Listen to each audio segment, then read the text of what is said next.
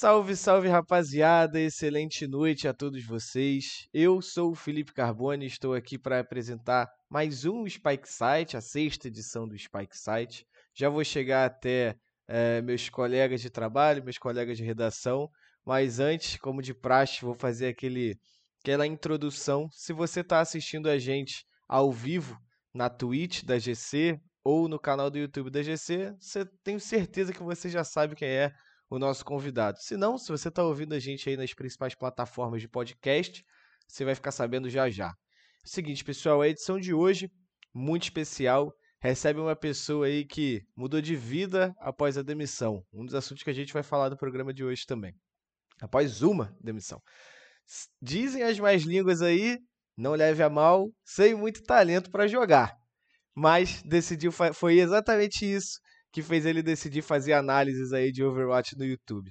Seu talento de enxergar além do que estava sendo visto aos olhos comuns chamou a atenção de uma equipe que o levou a ser aí treinador. O tempo foi passando e os convites foram surgindo. Após transformar uma equipe na segunda melhor do continente, migrou, migrou para o Valorant e aceitou um novo desafio. No FPS da Riot, virou mais que o treinador da, da, da Vorax e hoje é um dos maiores entusiastas do cenário competitivo. O Spike hoje tem o, pra, o Spike Site de hoje tem o prazer de receber Ricardo Gatti. Prazer, Ricardo, ter você aqui. Excelente noite. É, valeu, Carbone, brigadão é, pela apresentação. É, muito feliz de estar aqui com vocês de novo, de novo, né? Já participei de alguns Spike Plants também. Verdade. Sempre muito legal estar com vocês, acompanho vocês também pelos podcasts do YouTube e sempre acho o programa de vocês sensacional, tá aqui também agora no Spike. É, local onde já passou a Letícia, o Spaca, a Nath, um pessoal que também adoro poder acompanhar e, enfim, muito honrado de estar aqui, adoro poder bater o papo com vocês. E é isso, valeu. É muito isso. obrigado pela apresentação. Que isso, você agradeça aí o nosso querido Caco, que é o colega de trabalho que eu vou chamar nesse momento. Ele é o responsável, jamais pegaria esse crédito para mim. É o responsável por esse texto, sempre manda muito bem. Caco, boa noite, Caco. Salve, Carbone, Pumba. Um prazer estar aqui conversando com você, Gato. Você é uma pessoa sensacional. Acho que já, já trocamos alguns ideias em outros programas, em entrevistas. E eu acho que esse papo de hoje vai ser mais especial ainda para você contar um pouco da sua vida aí. Tem, sim. Tenho certeza que vai. E ele mostrou ser um grande fã, hein, Caco? Caco, Pumba, que é meu colega aqui também. Da... Hoje é o sexto episódio, ele falou três convidados que a gente teve aqui no Spike Site, né, Pumbinha? Tem alguém que tá bem, bem antenado dos nossos programas aqui. Boa noite, Pumba. Boa noite, Carbo, Caco. Boa noite, Gatti. É uma, hoje uma presença ilustre aí pra gente, né? Uma pessoa que eu sempre, quando tenho oportunidade, eu convido, né? Teve algumas aí que ele não pôde, mas sempre tá aí para para vir participar e um do, uma das mentes pensantes aí do, do Valorante brasileiro. É um prazer ter o Gat aqui novamente conosco. Uma das grandes mentes pensantes do Valorante brasileiro. Mas antes disso, Gat, da gente chegar nesse momento que você está vivendo da sua vida, a gente vai começar falando um pouquinho lá de trás perguntar o que você fazia antes do Overwatch, contar a história da demissão que mudou a sua vida, talvez uma das primeiras aí que não tenham sido é, que não tenha sido vista de um olhar muito ruim. Conta essa história para quem ainda não, não te conhece lá do passado. Então, eu me formei em administração de empresa aqui em São Paulo. E administração é sempre aquele lugar que atira para qualquer lado. Você consegue um espacinho aqui acolá. E logo que eu me formei, um amigo meu ele fazia parte de uma consultoria e ele me chamou, pô, estamos precisando de mais uma galera para poder vir fazer parte de projeto. E na época o projeto era da antiga BMF Bovespa, B3, a Bolsa de Finanças Brasileira. E aí eu, o projeto foi renovando, renovando, renovando até 2017, mais ou menos, se eu não estiver enganado. Uhum. E chegou um momento do projeto que a gente sabia que a bolsa não ia renovar com a gente. E quando você é consultora e vem essa notícia que não vai ter renovação, não tem muito assim, ah, beleza, você vai ficar parado esperando o próximo projeto. Geralmente é cada um vai para o seu canto e, e, e, rompe, né, os contratos. Então, foi um momento que, assim, óbvio, todo mundo fica triste, não é nunca legal você saber que você vai ser demitido. Mas como veio assim, foi um processo que você vai sabendo, né, que o cliente não vai renovar, tal. Então eu já meio que me preparei mentalmente, aí eu falei, pô, vou pegar esse esse tempo agora para tentar fazer alguma coisa diferente na minha vida. Eu tava ainda com 26 para 27 anos. E sempre tem aquele seu amigo que fala, pô, suas piadas de bar sempre é legal de você fazer alguma coisa. Por que você não tenta fazer o canal de YouTube? Eu falei, ah, pô, vou tentar, tô sem nada para fazer, é algo divertido para você tentar. Só que é muito diferente de você estar tá no seu quarto sozinho, no total silêncio, e você ter que tirar uma piada do chapéu sem interação com ninguém, para você imaginar que a pessoa do outro lado talvez esteja rindo.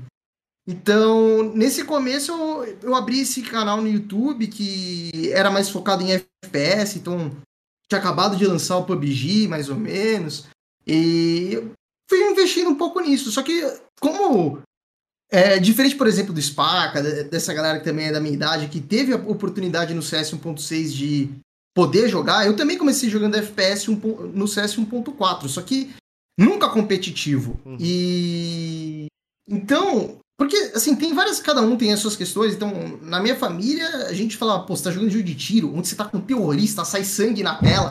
era uma parada que ainda era muito. Uh, Tabuzão. Né? Inovador. Né? Muito, muito.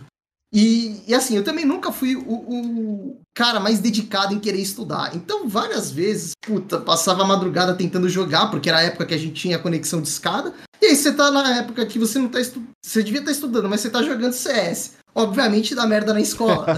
tipo, então, foram várias vezes que. É, todas essas coisas acontecendo que, tipo, chegou, eu fiquei, pô, tive ano da minha vida que eu fiquei um ano de castigo, sem computador, sem televisão, só podendo estudar, porque justamente estava indo muito mal na escola. Então, é, chegou um momento que, assim, eu nunca ia conseguir mais ter a mira de, sei lá, da galera que tava vindo agora nessa evolução de, sei lá, do CS, a galera jovem, ou até mesmo do Overwatch. E aí, mesmo assim, tentando fazer uh, gameplay pro, pro YouTube, é claro que é muito difícil você convencer alguém de abrir teu canal para ver um cara velho jogando mal, né? Não tem outra explicação. E eu falei, putz, eu tenho que tentar fazer alguma coisa diferente. E eu falei, por que, que a gente hoje aqui no Brasil não tem? A gente no Brasil não tinha análise. Era na época que um técnico de um dos times da Overwatch League começou a fazer é, conteúdo disso ao vivo.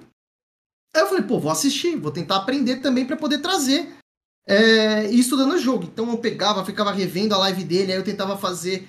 É, ele falava, pô, vou fazer análise de tal jogo. Aí eu vinha assistir o jogo antes, tentava fazer análise, comparar com o que o cara tá falando e ia aprendendo. E aí, muito de de você ser técnico, assim, porque não tem regra, não tem uma regra assim definida, diferente de um estudo uhum. na vida, onde você, por exemplo, na matemática, todo mundo sabe que 2 mais 2 é 4, ou deveria saber, mas, é, tipo, a gente, é, no Overwatch, no CS, não tem, assim, um enciclopédia falando isso aqui é a Bíblia e se você não fizer isso, tá errado. Então, muito vai da sua interpretação do que está acontecendo, você viajar numa ideia e, e soltar pra, pra galera. E aí você testa ela e, e, e, percebe como ela, a ideia está evoluindo, se ela tem futuro. E nisso, então, na época, o Rank Yoshi, que hoje ele tá jogando na Sucheria Katojin, já jogou no Atlético Zombies, uhum. ele começou a ver o meu conteúdo, porque também ninguém fazia no Brasil, então um pouco que saía, é, o pessoal assistia.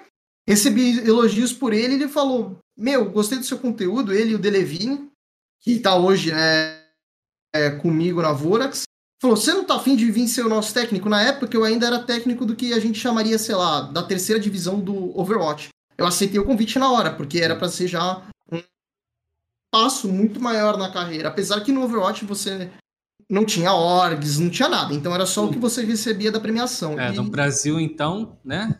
né? Não, no Brasil nunca teve nada. Pra gente ter ideia, no Overwatch lá fora quase que não existe mais. Porque as próprias organizações elas sabem que não dá dinheiro, então elas só focam na Overwatch League e o resto que tem que sobreviver por si só. E aí você tem, tipo, times free agent que grindam e tentam ser chamados nessa peneira da vida, sei lá como a gente pode chamar essa situação. E como eu sabia também que, tipo, eu já estava numa idade avançada, 28 anos, e eu, e eu mantinha meu emprego, eu ainda mantenho esse meu outro emprego, foi uma época que já, quando ele me chamou, já era quase 2018, 2019. Eu, inclusive, porque eu, eu trabalhava muito bem lá na bolsa, volta que é onde eu trabalho hoje. Uhum. Então, eu falo, pô, essa galera que é mais jovem, 18, 16 anos tal, eles precisam dessa minha grana muito mais do que eu. De tipo, pô, a grana é pouca. Aí eu vou chegar pro moleque e falar, divide por um sétimo. Eu vou estar tá tirando uma parcela para mim que é muito pouco, mas que pro moleque faz muita falta. Então eu sempre falei, galera, velho, fica aí e com a grana com vocês e, eu vou tentando ajudar vocês na medida do possível aí para poder a gente estar tá desempenhando. E eu fui, fui indo no Overwatch por muito tempo disso. Até agora, justamente 2019, quando a Riot fez aquela, aquele aviso que ia vir o Project A, e aí o mundo do Overwatch ele ficou todo mundo, totalmente abalado. Todo mundo sabia que aquilo lá não, não ia mais pra frente. Uhum. É, porque quem, quem era muito bom não, tem, não tinha por que tentar ir pro Overwatch, porque teve continuar no Overwatch, melhor dizendo. Teve vários casos de, por exemplo, a gente teve um brasileiro que foi para lá. O Klaus que tá jogando agora na Cru e tá ganhando o jogo dele de 2 a 0, também foi lá pra gringa, para os times da Overwatch League. E todo o feedback que a gente recebia é que os caras olhavam pra gente como latino e falavam, meu, eu não vou dar espaço para ele. Então, não tem por que você continuar martelando, tentando sobreviver em volta disso. E aí eu falei, meu, vou ficar aqui nesses últimos seis meses. Na hora que sair o Project A, eu vou migrar. E foram seis meses muito bons que a gente teve, que a gente conseguiu sair na primeira eliminatória com o Seed 1 do campeonato continental. E aí, obviamente, a gente teve um pouco de dificuldade, mas eu acho que eu consegui encerrar o ciclo lá de uma maneira muito positiva para uh, justamente a gente conseguiu terminar em segundo lugar na última fase. Então, assim, de forma resumida e levemente direta na minha palestra, ela foi esse minha trajetória por aqui de poder chegar onde eu tô agora. E só para emendar antes do, do Caco e do Pumba, você nessa época você já era mais velho, já lidava com a, com a molecada mais jovem, tem certeza que isso acabou te dando uma base em algum momento também, né?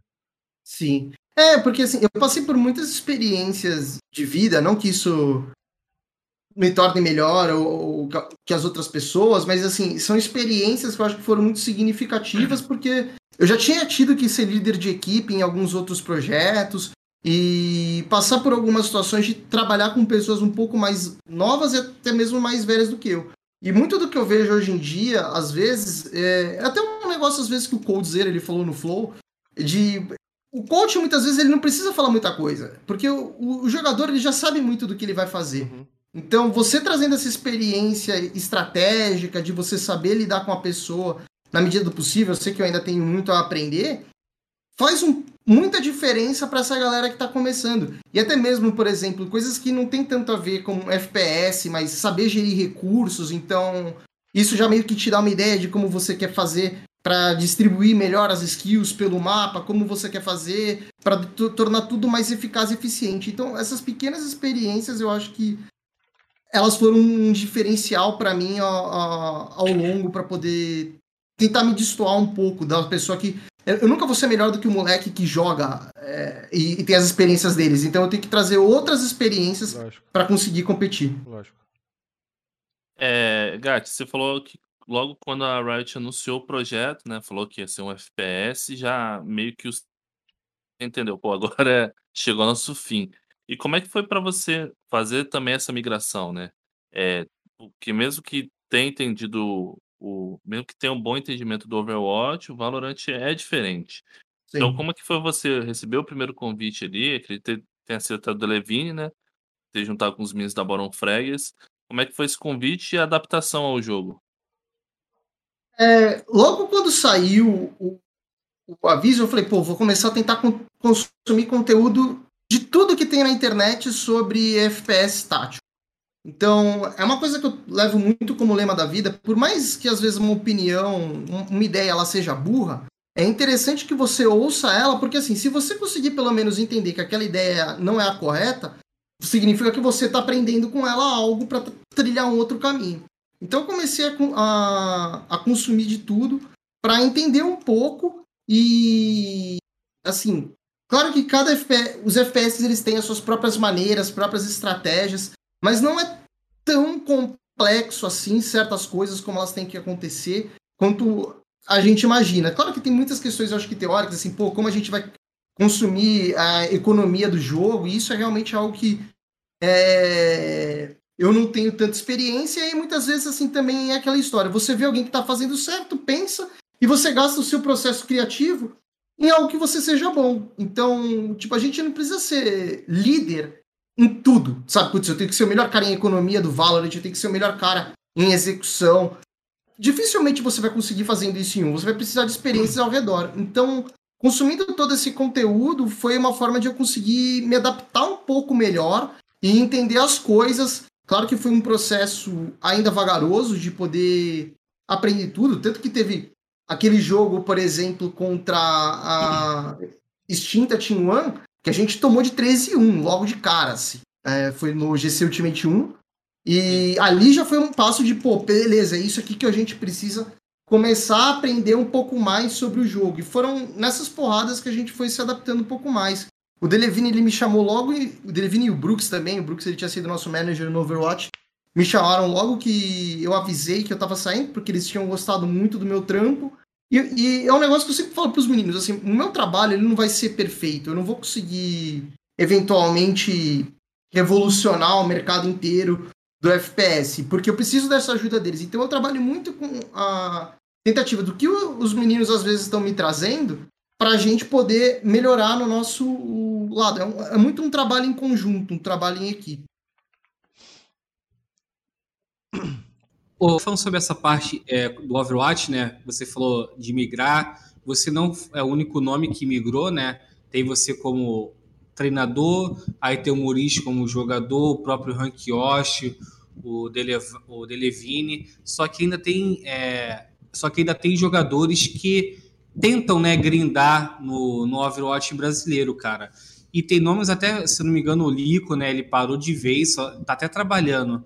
Eu queria, eu queria saber de você, assim, cara, é, de nomes, né, que estão lá, ou que você viu jogando no, no Overwatch brasileiro, ou até latino, que você acha que poderia é, dar certo é, no Valorant, assim, até nesse tempo que ainda dá para migrar? O, pro, o problema do Overwatch é que, assim, o, eu imagino de como é a vida para essas pessoas mais jovens, né? Você chega pro seu pai e fala: Pai, tô aqui tentando participar de um FPS competitivo. Aí o moleque tentou por um ano, dois anos, três anos. Como foi o Lico? Pô, o cara foi pra Copa do Mundo, deu muita bala tal. E você vai gastando o crédito que você tem com a sua família e a idade vai chegando. Então, fica difícil dessa galera hoje em dia poder migrar. É... Fico muito feliz que, por exemplo, o Muris tenha conseguido migrar tal. E, e, tipo, eu gostaria de ver, por exemplo, toda a antiga BGH, que foi o time mais é, que ganhou títulos no Overwatch, poder migrar. Mas eu sei que não é um negócio que vai acontecer. Eles mesmos já seguiram a vida. E muitas coisas também da galera do Overwatch, eles comentam assim. Overwatch ele é um ritmo muito diferente. É até um negócio que a própria FaZe, nas entrevistas, eles falavam, que são cinco pessoas do Overwatch. É muito difícil você sair de um, de um jogo que você tá jogando quase Fórmula 1 e aí você chega e fala, vou jogar Eurotruck, sabe? É, está sendo 300 por hora para jogar 80. Então, claro que você vai ver, tipo, pô, a FaZe ela joga num estilo também muito agressivo, pá. Mas não é produtivo. Então, tem muita gente que ainda eu gostaria de poder ver. Todas as pessoas com que eu trabalhei, então eu treinei Evil, que eu sei que ele tá jogando, mas é, ainda tá buscando espaço dele no time que tá tentando crescer, o lendário. Uh, o Ludwig, que acabou de ser campeão também no time que eu ajudei a criar, que foi a War Pigs.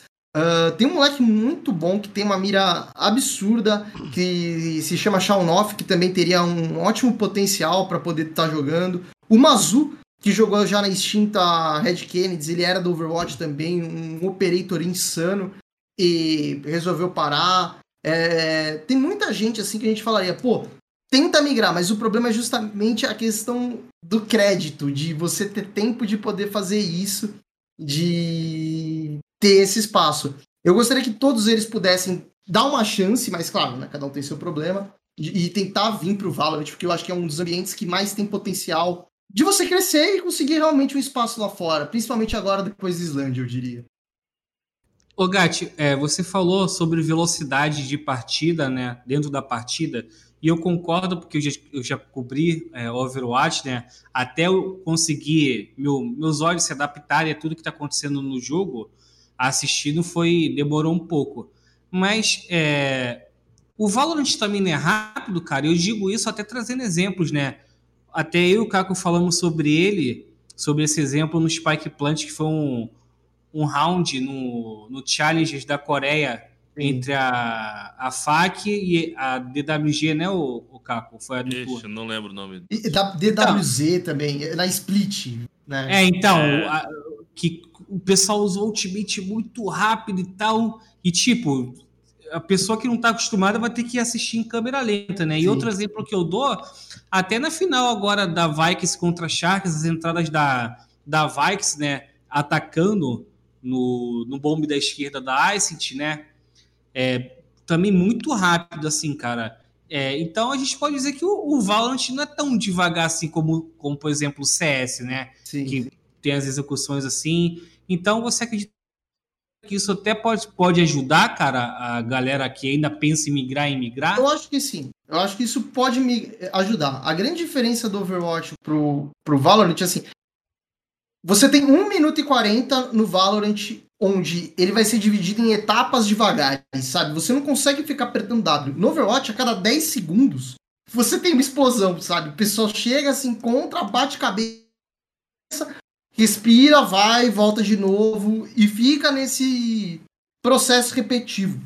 No Valorant, eu acho que acontece muito do que a FaZe falou. falou. Se você vem com só com essa ideia de você não ter o FPS tático, de pô, vou deixar minha mira aqui cravada, dominar o espaço, ver o que os caras vão fazer, recuperar, no caso, o meu cooldown, posicionar as skills para entrar, para aí sim acontecer a explosão, vai acontecer o que aconteceu com a FaZe. Tipo, é um time que lá fora era visto só como rushzão, rush, rush, rush, rush, e, e não cons... esse rush ele funciona até uma página, e aí você começa a ser punido constantemente por ele pelo outro time que conseguiu entender a como se adaptar. É, um time só de Overwatch, como eu falei, por exemplo, vinha a BGA, antiga, extinta BGH para cá, acho que seria muito difícil. Você precisa, como até mesmo o Muri já falou, você precisa de ter visões diferentes. Eu acho que é essa a beleza do Valorant. Você tem o cara do PB, do Crossfire, do, sei lá, do, do Overwatch, CS. do CS, de tudo. E aí, uhum. essas experiências juntas é, é o que traz uma cultura para poder evoluir. Né? Tipo, a gente estuda, né, falando, tipo, o que faz uma cultura, seja ela no ambiente da sociedade crescer, é você ter essas experiências diferentes. Se eu chego e trago aqui, por exemplo, vocês estavam falando no Spike Plant, acho que foi de ontem ou anteontem, com o Fra, né? Quando vem a galera só do CS, o cara não sabe soltar poderzinho. E o cara, ele fica travado. E aí, por isso você vê o cara jogando de reina e matando. Só que aí é, beleza, um cara matando e o resto ficando para trás sendo massacrado. Então, você tendo mais essa heterogeneidade dentro do ambiente, você vai conseguir ter mais sucesso pra galera poder se adaptar. Porque o cara do Overwatch ele quer apertar W. Aí o cara do CS fala: Não, mano, calma, puxa a coleira, tá ligado? Não faz isso agora. Aquilo que aconteceu na FAC, eu até postei também no Twitter, eu falei, meu, isso aqui é Overwatch quase. Que é o cara tendo do, o domínio tão amplo das skills, e é isso que eu acho que a gente vai poder ver agora na Islândia, que vai ser uma das maiores belezas. Infelizmente, nem a FAC se classificou, nem a Vision Strikers, nada contra a Nu, mas, tipo, que só o coreano tem é Sezek, sabe? Tipo, mano, o cara sabe que o, o tempo do puxão é o tempo dele tá fazendo pulando, chegar no lado, trocar tiro, pá e, e fica tudo muito rápido. Então, esse vai ser o grande momento da galera poder também aprender do Overwatch a vir pra cá e, e da galera que não é do Overwatch aprender e, e evoluir também. Pra gente dar uma, uma amarrada nesse assunto de Overwatch, a não ser que o Pumba e o Caco queiram complementar alguma coisa, claro. É, aproveitando você, né? Um dos grandes nomes que a gente teve no Overwatch do Brasil.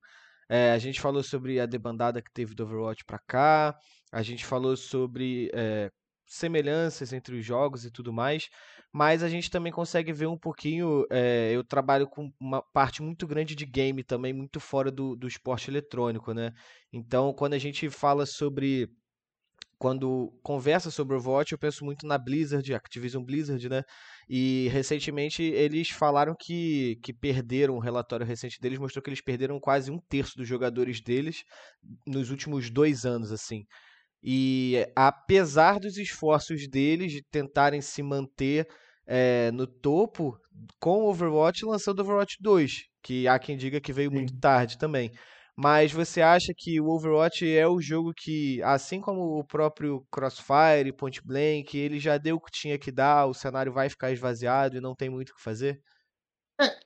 Quem, apesar da Blizzard ela falar isso, é que nem político falando que é honesto, né? A gente sabe que nunca é o bagulho assim.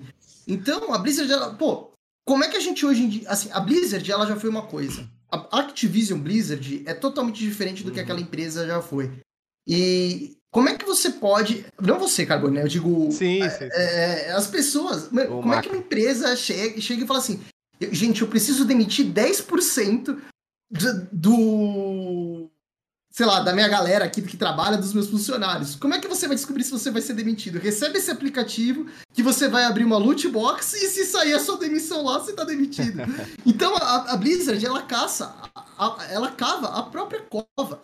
Tudo que ela fez assim, eu, eu sou um dos grandes críticos, eu acho, assim, no cenário da Riot, que eu fico enchendo o saco da galera, de barriga cheia. Porque, assim, é... não é que, assim, está ruim, por exemplo, o Valorant, eu só quero que ele ainda melhore ainda mais, Sim. né? Tipo, que as coisas melhorem. Porque a Blizzard, ela fazia de tudo para as coisas acabar. Como é que você fica com um meta estagnado por dois anos? Sei lá, um ano e meio? Não tem cabimento. Então, por exemplo, a Blizzard, ela veio e quebrou o meta. Lançou um bonecão, pá, Aí agora ela chega e. Quando ela ia nerfar, por exemplo, a parede da Viper, que tá, a, estava abusiva, estava em 50, foi para 30. A gente tá falando de quê? De um, de um nerf de 40%. A, a Blizzard ela ia diminuímos 5%. 5%. Isso uma vez a cada três meses. Demorou um século pro boneco parar de ser usado. E ainda assim, para eles alterarem o meta, eles tiveram que fazer algo que eles falavam que eles nunca queriam fazer. E aí, para piorar tudo, a Blizzard, apesar de tudo isso que ela tá falando, ela encerrou a competição internacional aqui no Brasil, em outros países e concentrou apenas na América do Norte, na Europa e na Coreia, né, que são os maiores públicos deles. Então, não tem como é, a Blizzard se sustentar, não é uma surpresa para eles. Quando saiu, a comunidade do Overwatch falou: Isso aqui, internacional, como é que você vê o astro, o cara MVP, que foi o Sinatra, né? Independente das merdas que eles tenham, tenha, tenha feito na vida. O Corey, campeão da Copa do Mundo, a primeira vitória dos Estados Unidos. O cara chegou depois da Copa e falou: galera, valeu, falou, tô trocando meu salário, que era maior da liga na época, pra ir pro Valorant. Né? E, tipo, alguma coisa tá errada. E só eles não querem ver. E aí não tem segredo. E graças a Deus, a, a, a, a Riot ela tá independente de todas as porradas que eu fico enchendo o saco de todo mundo da Riot, ela tá indo no caminho muito certo, saca? É, fazenda internacional agora, é, um monte de campeonato, First Strike, sabe? Estão percebendo. Parede da Viper tá abusiva, beleza, galera. Toma esse nerf, vocês já jogaram com Viper aí por três meses, é o suficiente. E, e muda o jogo. Então, por aí. É, é, fazendo um adendo aqui rapidinho, né? Eu concordo com o Gatti que a, a, Blizzard ela cavou a própria, a própria cova até quando lançou a, a Overwatch League, né? Porque ela elitizou o cenário. É até um ponto que eu bato. Eu espero que isso não venha é, do jeito que é, por exemplo, o CBLOL. No Brasil você só tem o CBLOL e foda-se, entendeu? Não tem divisão é, inferior. Mas é, é o, o Overwatch, tipo assim, eu já até falei no, no Overtime já, que para mim o Overwatch já acabou já. E até, desculpa aí que tá assistindo e gosta de Overwatch, Overwatch pra mim é FPS. Né? Não, não é, não é. O Overwatch, não. assim, ele é uma ideia genial que teve, sabe? De você poder realmente incluir várias pessoas, porque hoje no Overwatch você não precisa ter mira. É, é, o Saci estava falando até na entrevista com o Sideshow, que é um caster do Overwatch. Ah, a gente está indo para um RTS. Pô, pra gente que veio no Overwatch, lá é. Isso que a Astra faz é. Bichinha, você vê o Zumba jogando da FAC, ele deve ter pegado o boneco e destruído ele em 5 segundos, sabe? E, e, eu acho que é isso que é o legal do jogo. Eu quero poder ter mais coisas, só que eu quero que tenha mira. No Overwatch você tinha bonecos que eles não precisam de mira algum e ele transform, se transformou isso no MOBA. É um problema? Não é um problema. Mas aí cabe à empresa desenvolvedora assumir o que ela quer fazer, uhum. né? Assumir o público que ela quer vender o produto dela. E é isso como falou. Hoje o Overwatch, ele já morreu tá vivendo de viúvas e pessoas que querem tirar o dinheiro, que é a própria Blizzard. O grande problema também da Overwatch, como o Pumba falou, é como é que a gente tem hoje o sistema de franquias nos Estados Unidos, por exemplo, do futebol americano. Eu não posso falar pela NBA, mas você tem um draft depois. Sim. A galera chega e fala, pô, quem é esse cara dessa região que ele se candidatou? Então, na pior das hipóteses, eu não tenho, eu não sou dos Estados Unidos, eu não sei como tudo funciona lá, mas alguém vai chegar para você e falar, peraí, esse moleque aqui é bom, vou dar uma chance. Se a gente for para como foi no Overwatch, ou até mesmo esse modelo do CBLOL, que eu também não sou muito fã, começa a dificultar muito as pessoas aparecerem. O FPS ele é bonito porque o moleque chega de 15 anos, de 16 um anos. Chase da vida, né? Um chase Exato. da vida. E ele tem a oportunidade de ser chamado. Ele tem a oportunidade de fazer um time de amigos e fazer que nem a Delira e aparecer no VCT, sabe? Senão, essa galera não tem chance nenhuma. E aí, se você ainda fizer o circuito mais fechado, como é que o patrocinador ele vai chegar para você e falar assim: eu vou fazer uma Chroma Cup, vou fazer uma Horus League, vou fazer uma outra coisa? Porque ele quer que tenha também os times importantes para poder ter audiência. Né? É... Se você fecha essa porta, como tá meio que hoje, a gente vai ter esses dois meses agora meio que no vácuo, o cenário não evolui porque você não dá abertura. O cara ele precisa que tenha uma Game Landers, ele que tenha uma Vikings, que tenha outros times que tenham chamariz para trazer o patrocinador. E isso, essa mescla que você tem, então você tem que ter o circuito da Riot, mas ele não pode canibalizar o próprio produto, porque isso vai quebrar a própria base dos jogadores. Uhum. Se você não lança jogadores, uma hora os jogadores vão ficar velhos, se aposentar e acabou. E outra coisa que eu queria abordar com você, um pouquinho sobre o Overwatch, mas na verdade nem tanto.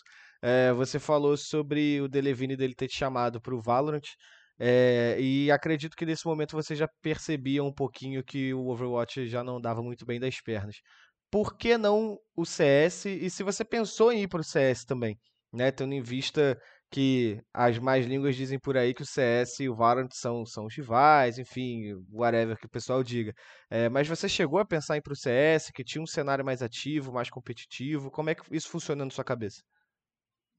Não, na minha cabeça não passou ir pro CS, porque eu teria que grindar muito como coach para conseguir fazer alguma coisa inovadora lá. Quer queira, quer não, você tem poderzinho no Valorant, que ele tinha isso pouco, e quando você tem essa esse cenário completamente novo, ele abre muitas portas, porque ninguém tem ideia de nada. Uhum. Então eu tava saindo que quase que impede igualdade, na pior das hipóteses, contra um cara também que veio do CS. É, tipo, você tem conhecimentos que você vai olhar de forma diferente. No CS, eu não teria nada de novo para conseguir oferecer é, revolucionador. É, eu acho que o CS, como eu falei, foi um jogo que me abriu as portas pro FPS, eu gosto muito, mas eu, hoje eu olho para ele e falo, ele é, entre muitas aspas, não me xinguem na internet, ele é um FPS mais simples que você Sim. tem para poder aprender. Então, eu, de novo o que o Code falou, você não precisa de um grande é, é um cara que cria teorias de aprendizagem, de como você vai fazer determinadas coisas. Eu acho que me parece, olhando de fora, eu não sou o cara mais apto para poder falar isso, que é o que o Code falou, você precisa de um cara que faça anti-tático, que faça o scout, tá ligado? E aí é muito mais difícil de você realmente trazer uma novidade, uma teoria. No Valorant, pô, lançou um boneco novo, o meta quebrou Uhum. sabe? Tipo, e aí você agora tem que pensar posicionamento de bomba de novo, se reinventar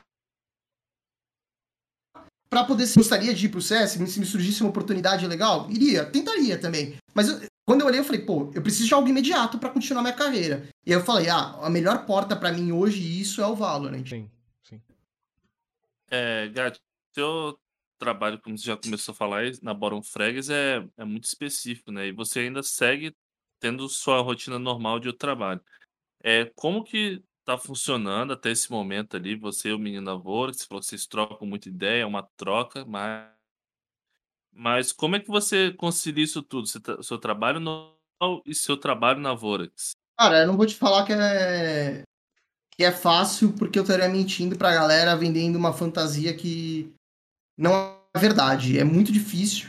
É, Então, vou dormir duas, três horas da manhã porque tem que fazer VOD review, porque tem que estudar, porque tem que ver uma VOD. É aquela velha história, assim, tipo, você tem 24 horas no seu dia, 8 você dorme. Teoricamente é um horário produtivo do seu dia, então você tem que se virar e, e tirar horas de sono dali e tentar estudar um pouco mais do meta, é, ver. Até eu acho que, por exemplo, muito do que aconteceu que a gente não conseguiu se classificar agora nessa última etapa do VCT é muito por minha causa, porque abril foi mim um mês extremamente caótico, de, putz, o trabalho tava pegando demais, e aí você não consegue se desdobrar em tudo, e isso acabou prejudicando o nosso desempenho justamente nas etapas do VCT. O investidor, ele não está preocupado se eu trabalho ou não, mas é por isso que eu falo assim, eu sei que é minha culpa e agora eu tenho que me doar muito mais para a gente poder estar tá voltando ainda melhor, né? É, porque você tem todo o baque emocional, perder os jogos e tentar crescer de novo. Então, assim, muito do que hoje eu posso fazer, eu tenho certeza. Se eu tivesse, se não estivesse acontecendo o Covid, eu acho que até um negócio que o Catraca falou numa outra entrevista. Eu só tô aqui porque hoje existe um vírus mortal. Porque eu tô podendo trabalhar de casa. Antigamente, eu trabalhava de, sei lá, às três, até as três da manhã. Então, pô, que horas eu ia fazer GIF pros moleques? Não ia ter como. Não ia ter várias outras circunstâncias. E aí, hoje, como é que eu tô? Eu tô aqui no meu quarto, tenho meu notebook aqui do lado, tô trabalhando, tenho uma tela aqui, vendo o treino dos moleques. Terminou, eu não pego uma condução de duas horas, eu não gasto o tempo do meu dia. Eu venho, janto na frente do computador, vejo a VOD, gravo o vídeo, comento, vou ver uma VOD da Sentinels, uma VOD da Nu, concatenar é, é, conteúdo para poder passar para os moleques no dia seguinte. Então, se não fosse tudo isso, de, por exemplo, tô aqui no trabalho, tô no TS com os moleques ouvindo o que, que eles estão falando, e eventualmente dar uma ideia, não seria nada possível. Então é porque você tenta criar braços e ir fazendo tudo ao mesmo tempo. É até aquele meme que surgiu, sei lá, no TikTok da vida, né? Pô, faço tudo. Como é que eu faço tudo isso? Faço um pouco mal feito às vezes também, né? Não tem muito um milagre. E, o Gat, já existiu ou existe essa ideia de você só se dedicar algum dia ao esporte eletrônico? Eu quero muito. Tipo, eu quero muito que isso possa acontecer é, logo mais. Só que eu sei que eu tenho, pelo fato, pô, eu moro em São Paulo, tô com 30 anos, e a gente sabe, né? A gente já ouviu outro dia uma declaração, nem vou falar se é verdadeiro ou não, de um cara específico na internet que falou que pagar salário mínimo é muito, né? Hoje em dia. Então, isso mostra a nossa realidade no esportes. Então, eu preciso ter ainda uma certa poupança, no mínimo, para poder chegar, jogar tudo pro alto de novo e poder. A minha ideia era que, assim, quando eu fui vendo ano passado, falar, pô, mano, as coisas estão evoluindo muito bem no Valorant, né? A gente estava indo muito bem, tal. É, e a gente não tinha ideia que ia ter VCT esse ano. A gente tinha ideia de que as coisas iriam ser em 2022. Então, a minha ideia para o final do ano passado foi o que? Eu vou conseguir fechar meu trampo, conseguir indo, continuar indo bem nesse ritmo no Valorant, por quê? A gente vai ganhar outros campeonatos, vai surgir um cenário ainda melhor para 2022, e aí vou ter uma certa estabilidade. Hoje a gente não tem tanta estabilidade assim para poder estar tá é, evoluindo. Então, é meu sonho. Eu quero poder estar tá fazendo essa migração por completa, porque é, é, o que eu quero trabalhar, é, é o que eu quero uh, fazer, mas uh, ainda falta um pouco. Falta a gente, por exemplo, chegar aí para Berlim. E aí a gente sabe que a gente está estabilizado para poder migrar completamente. Aproveitando falando que você é, não não que seja sobrecarga ou se for, né, você até hum. pode falar, mas assim existe ou há alguém que ajuda vocês, um analista, por exemplo, no CS a gente tem, a gente sabe que equipes têm analistas, mas isso não é muito, muito falado. Já no Valorant está sendo um pouco diferente, né? Por exemplo, a, a GL Purple até anunciou uma nova hoje. É, como é que é, é, a questão da comissão técnica da Vorax? A comissão técnica é só formada por você? É, ou tem mais gente ajudando, assim, na parte de análise e tal? Tá. É... Hoje a nossa comissão técnica é composta por mim e pelo Brooks. O Brooks estava fazendo esse papel de manager, ele está tá se desdobrando agora um pouco também para ser meu analista, coletar dados, que era uma parada que estava faltando para gente. Que é o que eu falei, não dá para fazer tudo realmente. Então, por exemplo, chegar ao final do treino, ele deve estar tá fazendo isso agora, ou ele vai fazer amanhã durante. sobre o dia de hoje e amanhã. É, pegar o treino, falar com a nossa win rate tal, criar indicadores. É, tudo isso ele que agora está fazendo um pouco. Antes, antes dessa etapa do VCT, que a gente até não chegou, era só eu. Então, várias vezes na madrugada, pô, a gente vai ter jogo amanhã, sei lá, contra Sharks. Pega os jogos dos caras, vê 40 partidas, monta relatório, monta info, infográfico, pá, fazia tudo. tentava apresentar para os jogadores no dia seguinte, e esse era o ritmo. Então, hoje a gente está se desdobrando para uh, ah, poder fazer mais. Eu acho que, assim, o cenário ideal era o que a gente tinha no Overwatch, Overwatch League. É o quê? Você tem o coach, abaixo dele você ainda tem, sei lá, um coach de defesa, um, go, um coach de ataque, cinco micros, para um para cada player, para poder estar tá falando, ó, oh, mano, aqui você tá jogando mal, aqui você tá jogando certo, pá. É... E ainda que assim, pô, analista, se você quanto mais mão de obra você poder ter para poder fazer algumas coisas, pô, quero ter o scout, quero ter a análise de infográfico daqui do time também, pá, melhor ainda. Então, mas hoje eu sei que no Brasil isso não existe, dificilmente vai existir algum dia. Só o dia que a Liquid quiser abrir aquele office que eles mostraram na Holanda aqui. Então, até lá, eu sei que vai ser muito esse trabalho. Eu acho que, tipo, pô, vai ser o coach, aí você tem o analista, que nem a VKS. Você tem o Faith e você tem o Tom. É, dificilmente você vai ter uma comissão técnica muito maior que isso. A própria Van tem o Rick, que é o head coach, e o Hiromi, que é o Strategic Coach, né? E aí você junta os dois. Mais do que isso, hoje no Brasil eu acho que não vai ter, mas é um sonho que eu gostaria que tivesse. É, você usou muitos termos aí, muitos tipos de análise, Gatti. É, nesse seu trabalho de coach, analista, seja lá tudo que você faz, é, qual tipo de qual desse tipo de trabalho que você mais gosta de fazer? O que, que você mais gosta de apresentar ideias novas, preparar táticas, estudar adversário? O que, que você mais gosta de, de apresentar para os meninos da Vorax? Eu gosto muito de poder estudar o game e tentar trazer certas coisas novas, composições novas, é, pensamentos novos do que a gente pode estar tá fazendo durante o jogo, que é algo que eu sei que eu consigo desempenhar muito bem. É, eu acho que assim, quando você vai criar uma exec, particularmente, eu já tentei fazer isso uma vez e eu acho que não ficou tão legal. É muito necessário que você tenha cinco pessoas presentes com você para todo mundo ouvir a sua ideia e aí ela fala, não, peraí, essa parte aqui não, tá, não vai né? funcionar. Exato, trocar experiência. Então, pô, a gente se pergunta, onde é que o cara vai estar tá olhando aqui? Né? Uh... Quando, quando a gente está entrando, para onde o cara vai estar tá olhando? Para onde ele vai estar posicionado, para eu poder saber quais são as áreas que vai estar zoneando. Porque hoje, é, é, seria muito louco eu ainda falar que, eu, ainda além de tudo isso, eu jogo ranking de sou radiante. Aí eu seria, né? Eu não dormiria.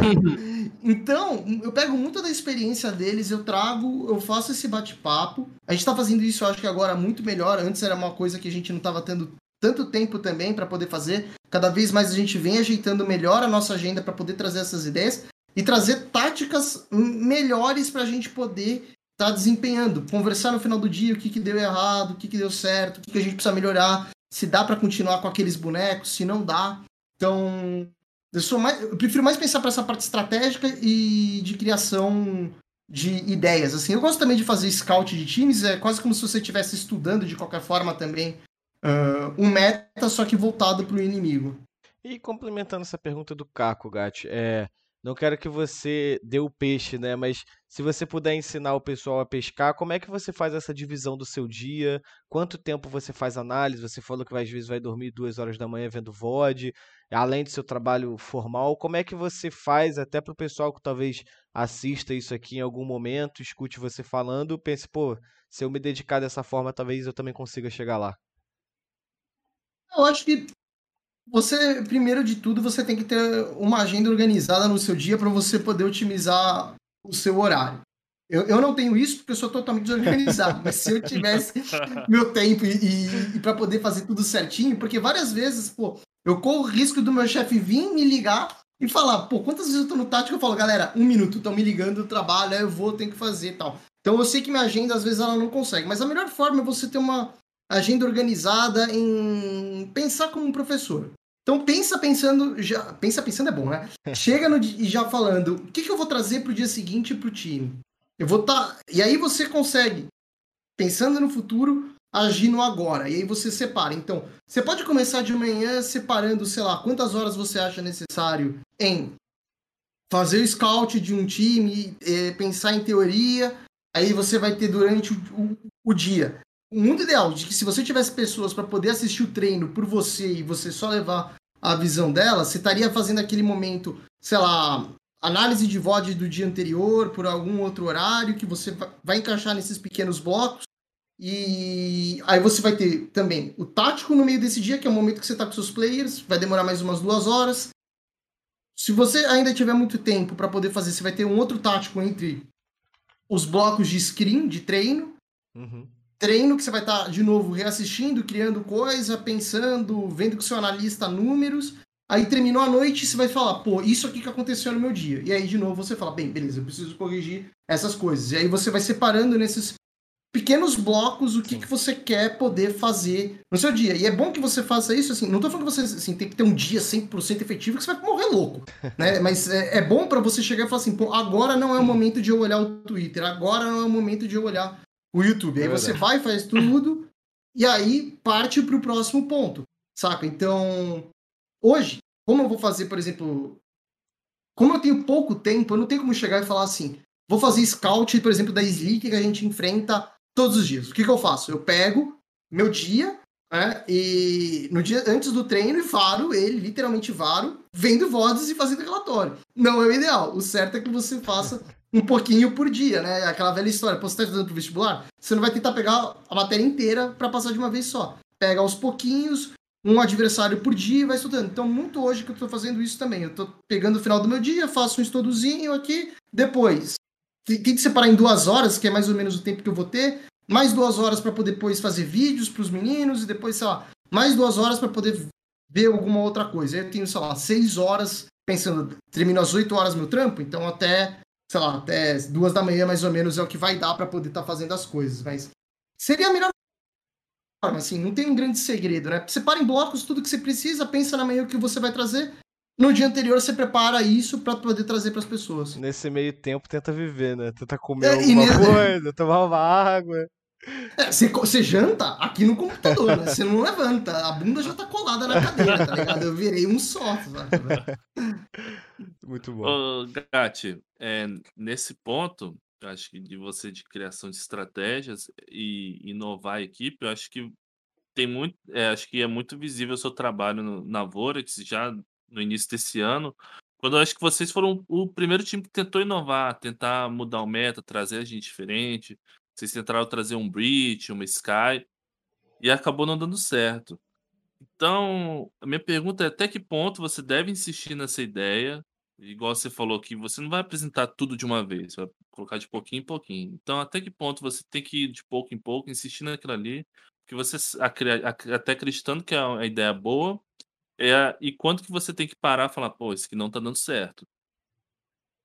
É, assim, tipo, eu acho que tiveram alguns problemas no começo do ano, infelizes, porque, de novo, eu também vou aprendendo muito conforme o tempo vai passando. E a gente vinha de um estilo de jogo que.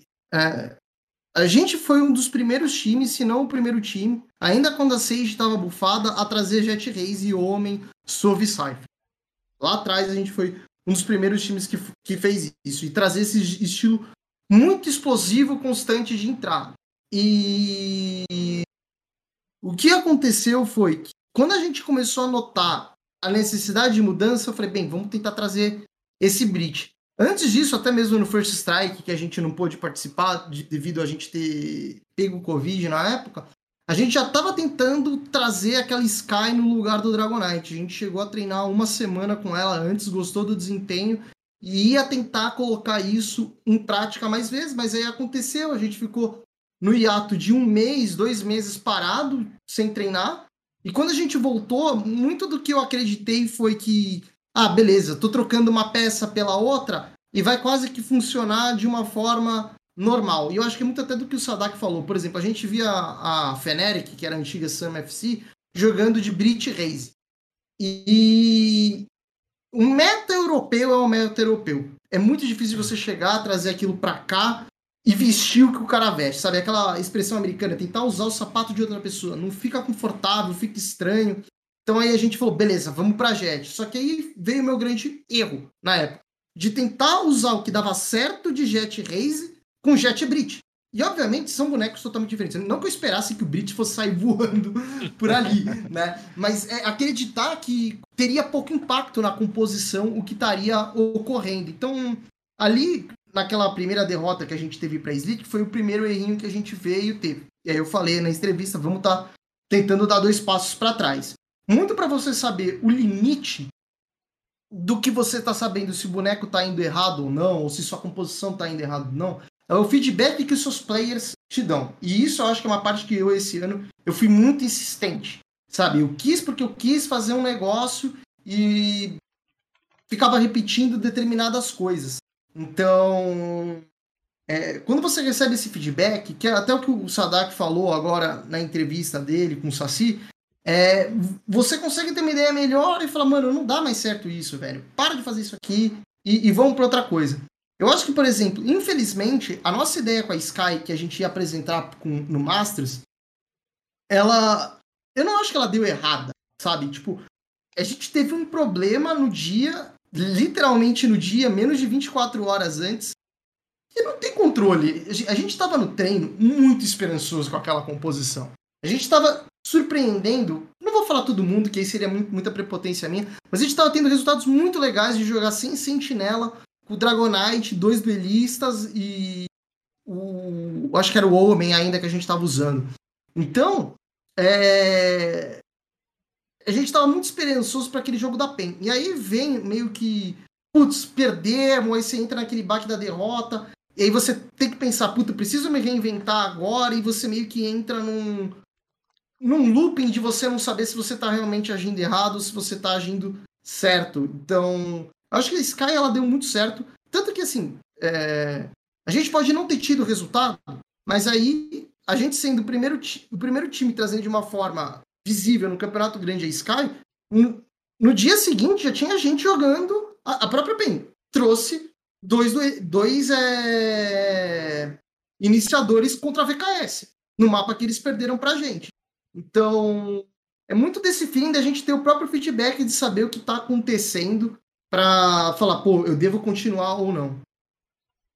É, o Gatti, a gente, até nas entrevistas lá no VCB, né, eu era um dos que muito perguntava é, para você sobre a forma de jogar da Vorax, né, que eu sempre falava que hora vocês estavam trazendo algo novo, ora tava jogando meio que a Vorax 2020, cara. Esse vai e vem, né? Até aproveitando um pouco do que você falou, esse vai e vem é consequência é, da falta de confiança após resultados ruins ou até pressão assim pro, por voltar a ser a Vorax top 2 do Brasil? Não, não acho que é pressão, mas é que assim, quer você queira, quer não, você tem psicolo... o psicológico da época que você falou, pô, tava dando tudo certo jogando com aquilo lá você meio que tenta mesclar as coisas com, com o ritmo brasileiro. Eu acho que, principalmente, o meu, como eu comentei, o meu erro foi tentar fazer o quê? Pega um meta europeu, coloca no Brasil, sabe? Que aí foi aquela mudança pro Brit. Não funciona. O Brasil, ele precisa de. Eu, assim, pro brasileiro e pro, pro norte-americano, dificilmente a gente vai ter uma composição que não seja com dois duelistas. E aí, então, você começa assim, peraí, eu tenho que. É um cobertor curto, eu tenho que trocar alguma coisa. E aí entra naquela questão que eu falei. Quando eu fiz aquela troca de a gente. Uh, falar, ir pro Brit, a gente tentou jogar da mesma forma com, com outros bonecos. Óbvio que deu errado. E ainda assim, acho que foi 13 e 11. Né? A gente conseguiu ir bem num outro aspecto da partida, que não foi o ataque, que foi a defesa. Uh, então, é isso que a gente tentou ainda fazer. Tem certas coisas que a gente precisa continuar fazendo, que é o quê? É o jeito explosivo, é, que é o brasileiro que ele gosta. A questão é, você não tem que ser explosivo todas as vezes, sabe? Você não tem que, por exemplo, pum, tá ruxando, ruxando, ruxando. Um time minimamente inteligente, como a VKS, como a Sharks, eles vão te punir por isso, sabe? Então você tem que aprender aos poucos a fazer as outras comps elas te dão de recurso, né? De você entender o que está acontecendo e aí explodir em cima do cara que você quer. Por isso que as, aquela comp de dois iniciadores que a gente teve lá atrás, de Sky e Sova, que a gente só pôde apresentar uma vez, ela era muito boa, porque você conseguia pegar tanta informação ao longo do mapa, poder punir as pessoas que estão tentando jogar, é... que você explodia quando precisava. E aí o Rush nada mais é que ele é uma execução. Se você entra com tudo explodindo e, e pune as pessoas que estão dentro do bombe, você conseguiu o efeito máximo da composição, que era a mesma coisa que acontecia com a Jet e com a Reis antigamente. Então é a gente entender que esse jeito nosso, ele é muito bom. É o, é o que o Brasil hoje evoluiu. É, é, assim, sem querer me aqui me vangloriar, mas o Brasil evoluiu muito porque a gente jogava daquele jeito e deu certo. É o que a VKS fala. Tipo, nossa, esses times aqui agora estão usando Viper e Astra. Por quê? Porque viram que um time que tá no topo tá usando. E aí querem usar também. Então, quando você tem alguém desempenhando muito bem, os times brasileiros, pelo fato de não querer assumir risco, eles vêm e tendem a copiar. E a gente sabe que o nosso estilo, porque a gente já passou por algumas coisas, é o quê? É ter uma explosão e agora a gente só tem que acertar quando explodir. E aí a gente vai ter sucesso. É, Gatti, comentando sobre esse processo de desempenho, de dar certo ou errado, é o quanto o calendário encavalado da, da Riot, um torneio a cada semana, prejudicou o trabalho de vocês ali. Já que, pô, deu errado aqui, precisamos alterar. Não, mas já tem jogo amanhã. O que, que a gente vai fazer? O quanto que isso acabou atrapalhando? É, eu acho que atrapalhou muito. Assim, excessivamente demais, porque toda derrota ela ela tem muitos impactos pra gente. Eu acho que para qualquer time tem muitos impactos, né? O próprio Fra falou no Spike Plant de, pô, aquela derrota para Game Landers com certeza meio que a derrota para Game Landers para ele na, nas Ascent deve ter tido impacto muito forte, e às vezes o cara entrou no dia seguinte já com uma preparação não tão boa para pegar a Ravan, e o time que ganhou de 13 9 semana passada perdeu essa semana de 13 9. Claro que tem o mérito da Ravan evoluindo por esse caminho. Mas foi assim, tipo, a gente perdeu para Slick naquele final de semana. Depois de fazer um jogo muito bom contra a VKS, que a gente teve problemas de conexão de novo, né? Teve um round que a gente caiu no armado que a gente o lado que, que eles estavam entrando. E aí, para quem percebeu na transmissão, tava todo mundo correndo contra a parede. A gente ainda não é maluco, não tem essa estratégia, mas aconteceu aqui, a gente já tinha caído. Então, é... quando a gente vai de 13,10 para 13,2 numa Icebox, tudo começa a parecer que tá dando errado. E, e, foi a semana que a gente. Meu, eu tava fudido no trabalho, nem tem outra palavra, tava assim, meu, lotado, tudo transbordando. Aí a Astra lançou, e o Sutecast usado contra a gente, Astra, Viper, sei lá o quê. E aí, em vez da gente falar, beleza, vou dar dois passos para trás, vou dar um passo para trás que seja, para quem pegar a análise das partidas lá no VLRG, é o quê? É a gente tentando usar algo que a gente não teve o tempo para fazer o Terry Craft, é, a teoria para poder chegar, pensar no exec e jogar. Chegou, colocou os bonecos e jogou Pug. Tá ligado? Por quê? Porque, obviamente, eu pedi, né? Vai que não vai fazer alguma coisa que eu não pedi. Por isso que eu fui muito culpado daquela, daqueles dias que, que aconteceu isso. E por isso que a gente foi prejudicado. Por quê? Você perde, aí você tá muito estressado, o cara é quatro, cabeça latejando tal. Tu tem que dar um tempo pro teu player respirar. Aí tu respira se você. Tu respirou na segunda, terça-feira, amigão, tem Open qualificatória. Você vai treinar no dia da Open qualificatória? Não. Tem que estar relaxado e fazer as coisas. Aí você não viu seus erros, porque você estava descansando. E aí, como você não viu seus erros, você comete os erros na eliminatória. Aí tu perde a eliminatória, treina dois dias, três dias, chega cansado para a próxima eliminatória, com, com, o psicológico indo pro talo, afundando. Né? É... Acabei de perder pra Ravan, um time que eu sempre ganhei. Nada contra a Ravan, tá ligado? Os caras mereceram evolução. Aí tu vai não tem tempo de novo para poder fazer VOD review, para poder fazer os treinos, pá, pá, pá. O teu coach tem outro trampo dele que não é problema nenhum de vocês, mas ele não tá conseguindo fazer a parte dele boa. E aí, cada vez mais é um, um, um, um avião caindo, saca? Vai bater uma hora no chão. E a gente bateu no chão, que foi o quê? Nada contra a High Power, perdemos para ele, mas para eles, mas muito por um demérito nosso. O Icebox, que é um mapa que é totalmente ofensivo, quando a gente pega as estatísticas mundiais, você vira 6-6 na defesa. É agora que você vai ganhar. E aí você não ganha. A Bind, que era um mapa que a gente bateu na PEN, tirou o mapa da VKS, é... fez jogo duro contra outros times, pá. Você chega e, e vira de defesa, que era um, um lado nosso estava indo muito bem, 10-2. Não tem segredo. Tá ligado? Então, muito por causa disso, de assim, não tem tempo para poder respirar, porque sabe-se lá Deus porque a gente precisa de três etapas quando o mundo só precisa de duas, né? O argumento é que você ganha classificação para terceira, mas o psicológico de todo mundo vai pro saco. Tem gente que fala, ah, mas todo mundo tá passando por isso. Foda-se, minha mãe nunca falou que eu era todo mundo, tá ligado? E tipo, é isso que eu falo, a gente tem que ter ideia, e as pessoas lá de cima também tem que entender que por pior que seja o, o calendário do futebol brasileiro, que todo mundo reclama, A gente tem que ter, trazer experiência da vida. E aí a vida fala, velho, o jogo segunda, terça, quarta, quinta e sexta seguido, nenhum time vai desempenhar bem. E a gente foi o reflexo disso. Se eles vão se importar, duvido. Mas é isso que vai acontecer ao longo do tempo. Porque, tipo, hoje, eu falo aqui, eu acho que as nossas assets, não da Vorax, do Brasil, as nossas assets e as nossas splits, elas são horríveis no Brasil. Ah, mas a VKS joga bem. Beleza, mas não adianta você ter que nem a Vision Strikers, que é, é o grande supra-sumo da região. Se ela treina com todo mundo que não sabe punir ela, quando chegar na gringa e um cara subir punir, não é tão boa assim a sua asset. Uhum. Entendeu? Eu acho que esse é o grande problema, porque ninguém tem tempo para treinar. Além da mentalidade do Brasil, ela ser porca para poder fazer treino, é...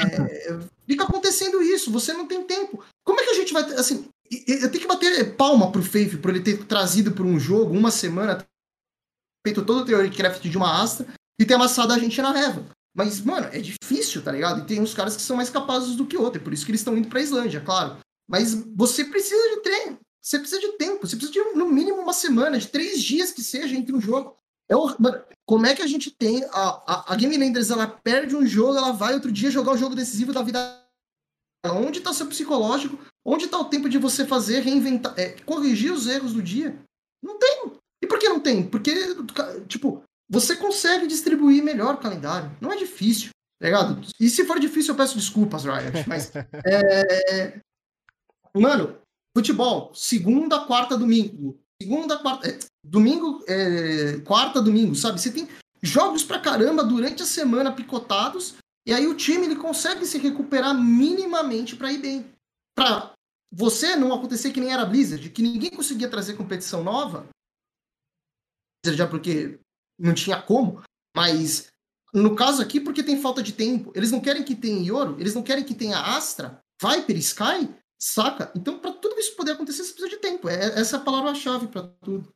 É, é rapidinho, é, até aproveitando que ele falou, isso do calendário a gente está vendo no futebol. O Palmeiras, se eu não me engano, tem, teve uma semana aí que teve quatro jogos, entendeu? E é até uma, uma, uma discussão que, que tá tendo na imprensa e tal, nos programas, de que o Palmeiras joga com um time sim e um time não. E no Valorant você não tem essa possibilidade, né? É sempre o mesmo time todo jogo, né? Exato. E aproveitando isso que você falou, Gatti, também puxando as duas últimas perguntas que o Caco fez para você. Ele lá atrás citou como a Vorax trouxe a Sky e trouxe o Breach, né?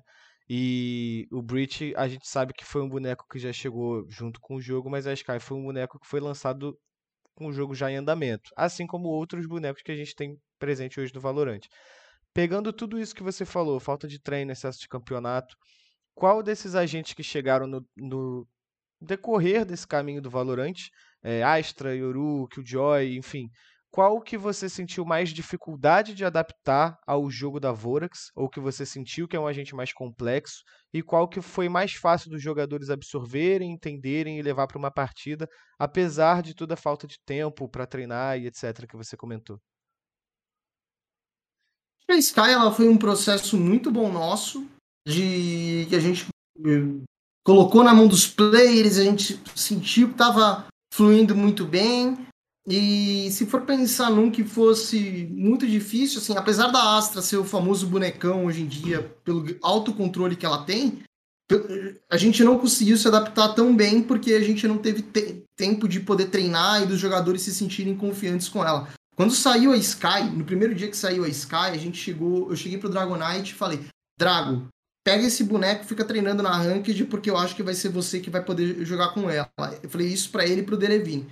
Com a Astra, ela saiu no meio do campeonato. E aí, tipo, teve até uma conversa. É, tipo, se para aquele VCT que a gente jogou deveria ser banido Sky. Eu falei, não, não deve, não deve, mas é, a gente não vai jogar porque a gente não tem tempo. E aí a gente acabou, infelizmente, perdendo para uma delas, porque o pessoal da VKS conseguiu treinar muito melhor do que nós. Então, não é problema deles, né? Mas é, é um fato que a gente não conseguiu se adaptar bem com ela na época. Ô, ô Gatti, é, aproveitando sobre o lançamento né, de agentes, né? E a gente já vai ter o próximo aí, né? Já tem até, tem até teaser já. É, tem um, uma teoria de que uma parte do Breeze ali no, no bombe da pirâmide, né? Tem um, um portal que é onde vai sair o próximo agente, cara. E a Riot já falou que quer lançar agente quanto puder, cara. O quanto isso também dificulta, cara, na criação de táticas, de, de execução, de, de composição, assim, é, você vê, né, por mais que o jogo precise, mas vê lançamento atrás de lançamento. Eu não vou falar que atrapalha, né? Porque o jogo ele precisa de novas peças para poder continuar gerando público e tudo mais. Mas é mais uma peça que você vai ter que ter um tempo para poder pensar. Eu diria, é um tempo de quanto? No mínimo uma semana você vai gastar pensando. E no máximo três semanas para você ter certeza que as coisas estão fluindo muito bem. Então. Vai lançando. Eles, graças a Deus eles notaram que ia ter time que só hoje tá sabendo que vai pra Islândia não ia ter tempo de treinar. né? Tipo, é, às vezes é um pouco de surpresa perceberem isso, mas é, eu achei que era um tanto quanto óbvio, mas vai tudo bem. E aí, é... o que vai acontecer é o que aconteceu com o Sky. Quem usou Sky durante o First Strike? A PEN num jogo específico, na Icebox que ninguém tinha treinado. E depois? Só a Vorax veio trazer. Então, se você não tem tempo para poder fazer as coisas, e agora é um hiato que a gente tem, infelizmente, muito grande, porque o calendário ele não está otimizado com o espaço que a gente tem, ele vai ficar sucateado. Porque quando o cara. Ele vai sair agora da Islândia, os times eles vão tirar um tempo de férias. Acho, né? Porque seja um dia. Eu acho aí... que não, hein? É, pode ser, pode ser. O certo eu acho que hoje em dia é não tirar mesmo, tendo visto o que aconteceu com a gente lá atrás. Mas precisa de tempo para poder fazer as coisas e no mínimo uma semana que precisa ter para o cara poder respirar, pegar o boneco, o player pegar e jogar na ranked e falar beleza, tá show o que eu tô fazendo com ele. É, Gatti, além de a entrada de novos bonecos, a gente vê esses buffs e nerfs constantes aí que alteram muito o meta, né? Eu queria muito que você comentasse, acho que você tem um olhar muito bom sobre a Viper. Porque ela era um boneco que era considerado muito inútil dentro do jogo e foi ganhando buff, foi ganhando buff, foi ganhando buff, até que ela ganhou uma importância muito grande. Acho que no, o Fra comentou isso no, no Spike Plant de segunda-feira, que ele considera a gente indispensável na, na Bind e na, na Ascent. É, como é que você analisa essa, essa gente e que você espera com esse nerf pequeno que ela tomou agora ontem? É, quando. Antes dela tomar os buffs, eu tava conversando com os moleques depois de um treino da Icebox. Eu falava, eu acho que o futuro do Valorant é. Pensando, pô, o CS não tem um boneco com câmera. E os caras conseguem guardar costas. Eles conseguem guardar mapas muito mais difíceis do que os do Valorant. Eu ainda acredito nisso, mas claro, aos poucos a gente vai tentando eventualmente fazer isso é que o jogo ele, ele migre para 100 sentinelas. Então, é, eu acho que. Até naquela conversa que eu falei, eu acho que o futuro do Valorant é o quê? É Double Smoke, sendo uma delas a Viper, uh, duplo dueli, duplo. Qual é o nome? Iniciador e um duelista. Porque assim, não é que eu acho que assim que a Viper era, ela era horrível, assim, dentro do jogo, mas principalmente no meta brasileiro que sequer testou ela em alguma vez, a gente via no Japão, na Coreia aparecendo em um jogo específico, a Cloud9 Coreia trazia eventualmente é, na composição deles, na Raven. Então, o que acontece é que assim, como o nosso hoje prato que a gente tem no meta brasileiro, eu preciso de dois duelistas, eu preciso de um Sova, eu preciso de um controlador, e esse controlador não dá para ser Viper, porque ela não tem flexibilidade de poder controlar o mapa inteiro como um homem, como até mesmo a Astra, como Brimstone, ela vai sendo jogada para trás. E aí, é, até mesmo o Brit, o Brit não é inútil, mas a gente não usa ele aqui. Por quê? Porque você não tem espaço para colocar outra coisa na composição. Aí você tem que pensar, o que, que eu vou tirar? Vou tirar o Sova? Vou tirar, então, o Sentinela? Essa é a grande questão que a gente tem. Referente à Viper, eu acho que, como eu falei, ela é um boneco que ela é muito engessada. Ela tem uma smoke ela tem uma parede, ela não tem como recolher nada. Ela, tipo, se ela jogou errado, acabou. Ela tem um, um risco retorno muito, é, assim, é muito arriscado para você ter o retorno dela antigamente. Então, pô, Quando é que as pessoas fazem pixel de Viper? No freeze time, porque o cara não pode ser punido. Né? Eu digo de poder jogar a smoke certinha, não de molotov, né? Que o cara vai pro afterplant, pra trás e tal. Então, é... isso faz na minha cabeça, deixou ela meio que obrigatória para que ela fosse o segundo controlador dentro das partidas. Acontece que na Icebox, porque a, o Bombo Site B ele é muito amplo, você não tem smoke suficiente para poder cobrir tudo aquilo. E aí ela se encaixa muito bem. Você tem muitos pixels. Por exemplo, você vai fazer uma entrada de Brim no Bombo Site B, tu precisa gastar três smokes, saca? Então é muito difícil de você não jogar com ela lá também devido a isso. E aí você meio que aprende a se desdobrar a ela. Referente ao nerf que ela sofreu, eu acho que é um nerf justo. Ela é um boneco que eu até brinquei no Twitter. Se ela quiser jogar de Marshall todos os rounds, quando ela tava dando 50 de dano, ela joga. É uma, é uma operator que todo tiro que, ela acertar quando alguém cruzar em smoke, ela vence. Então, ela tava muito forte. Eu acho que 20 seria um bom número para você não transformar ela ainda num. Voltar a ser inútil, né? É, exato. E 30 tá legal, assim. Hoje a gente jogou contra uma delas, claro que não foi contra o, os melhores chips, não foi contra a VKS pra gente sentir, mas você já percebe que, né, pô, tu cruzou a, a, a parede, tu não morre, tá ligado? Tu tem ali um, desdobro para poder conseguir sair vivo da situação. Então, a gente tá indo pra um caminho certo, legal com ela, é, depois desse tempo e desse meta que ele tá muito defensivo. Ô, ô Gatti, ainda puxando o gancho do que o Caco falou sobre é, o trabalho da Riot com, com atualizações, né? Até puxando um pouco também do que você falou da Blizzard lá na demora em, em mudar um, um, dos, dos heróis do, do Overwatch. Na, na, aqui a Riot é diferente, né? Tu vê que sempre quando a comunidade pressiona, ela vai e faz, né? O, os Riots no, no Reddit eles são bem ativos, né? até como já fazia no, no LoL.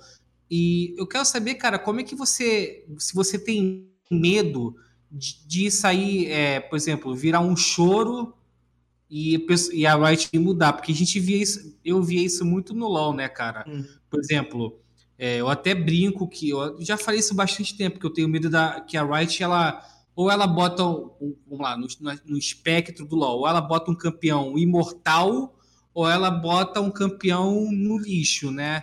Você tem medo disso, disso vir acontecer no Valorant? De, por exemplo, ah, tem muito choro de, do Yoru para ser usado. Aí mexe no Yoru e o Yoru é must pick. Ou, ou o inverso acontecer. Você tem medo, medo disso aí? Tenho mais medo de que aconteça o que aconteceu no Overwatch, onde você dá um personagem que, assim, ele tem risco muito baixo e ele tem uma alta recompensa, que era o que acontecia com a Sage. E ela era basicamente uma pick, né? Você tem uma walk para rush, um gelo que dura para sempre e você não consegue passar, que você toma um slow absurdo. Entendeu? Quando você tem tudo isso junto, você tende a prejudicar muito o jogo. Ele se torna, não sei se a palavra é tóxico, mas ele não fica produtivo. Eu acho que, por exemplo, isso que aconteceu com a Viper, apesar da gente falar, pô, 50 de dano é insano, é bom, porque quer queira, quer não, Vem, tendo em vista, por exemplo, as experiências de Overwatch, eu acho que todo mundo é meio que preguiçoso em trazer essas ideias que tem muito. que podem ter risco. Então, quando você obriga agora todo mundo a masterizar Viper, por sei lá quantos dias foi essa loucura, agora alguém vai chegar e falar: pô, mas agora eu tenho uma Viper para poder encaixar na Breeze, sabe? Para poder encaixar na Bind, para poder fazer certas coisas. E aí você depois nerfa, joga ela tipo, no chão e tá tranquilo de novo. Mas a galera agora ela tem ideias para poder jogar. Antes nem passava. Eu duvido que muito coach, principalmente no Brasil, tenha gastado 1% do dia dele para pensar sobre Viper. Era simplesmente o boneco enviado e foda-se, sabe? Então é, é legal que você tenha, só tem que tomar cuidado para não transformar uma Sage da vida, sabe? Tipo, bonecão, tudo que você fizer dá certo e você não tem como ser punido. Mas assim, você acredita que a Riot ela não poderia é, sair só do, do buff, nerf e mexer em mecânica, eu digo isso, eu até já conversei isso com o pessoal da redação, por exemplo, a Sage.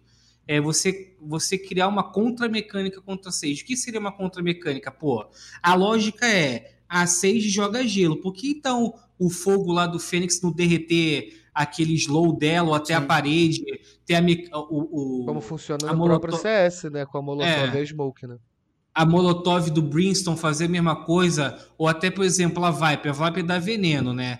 Por exemplo, o, o curar da Sky dá uma imunidade pro, pro veneno da Viper, a pessoa come Smoke. Você acha que a Riot também não, não poderia pensar nisso, em vez de só nerfar e bufar, mas usar o, o que tem dentro do jogo de criar a lógica do jogo para criar é, é para criar essa, essas táticas assim, né? essas contramecânicas, se essa palavra até existe? Eu acho que sim, eu acho que é uma boa forma de você trabalhar. Eu acho que essa. É... Eu não sei se a palavra é mecânica que tem no CS, eu acho super legal. Pô, você joga Molotov, aí o cara joga a Smoke. E eu acho que traria uma dinâmica muito legal até mesmo para esse meta. Porque esse meta ele é muito embasado em você ter. Meu, quantas Smokes e quantas Molotovs você tem. Então, mesmo que seja difícil de você entrar por que, que a Viper é tão essencial na bind? É, quando você pega e coloca ela na A, ela tem um grande domínio dos dois pontos de choque, que é a saída do banheiro e a saída do curto A, é, indo para Aladdin, jogando a Molotov, porque a Molotov ela ocupa ela inteira. E você não tem o que fazer. Tipo, se você tenta passar, você toma vulnerabilidade, 50% de dano. O cara te dá uma classificada, você morre. Então, tipo, se você tiver essas outras mecânicas para poder fazer isso, eu acho que seria legal. É, se ela, outra forma de poder trabalhar isso é, pô, foi o que eu falei, em vez de deixar a Viper só como Smoke, que ficou por 300 anos assim,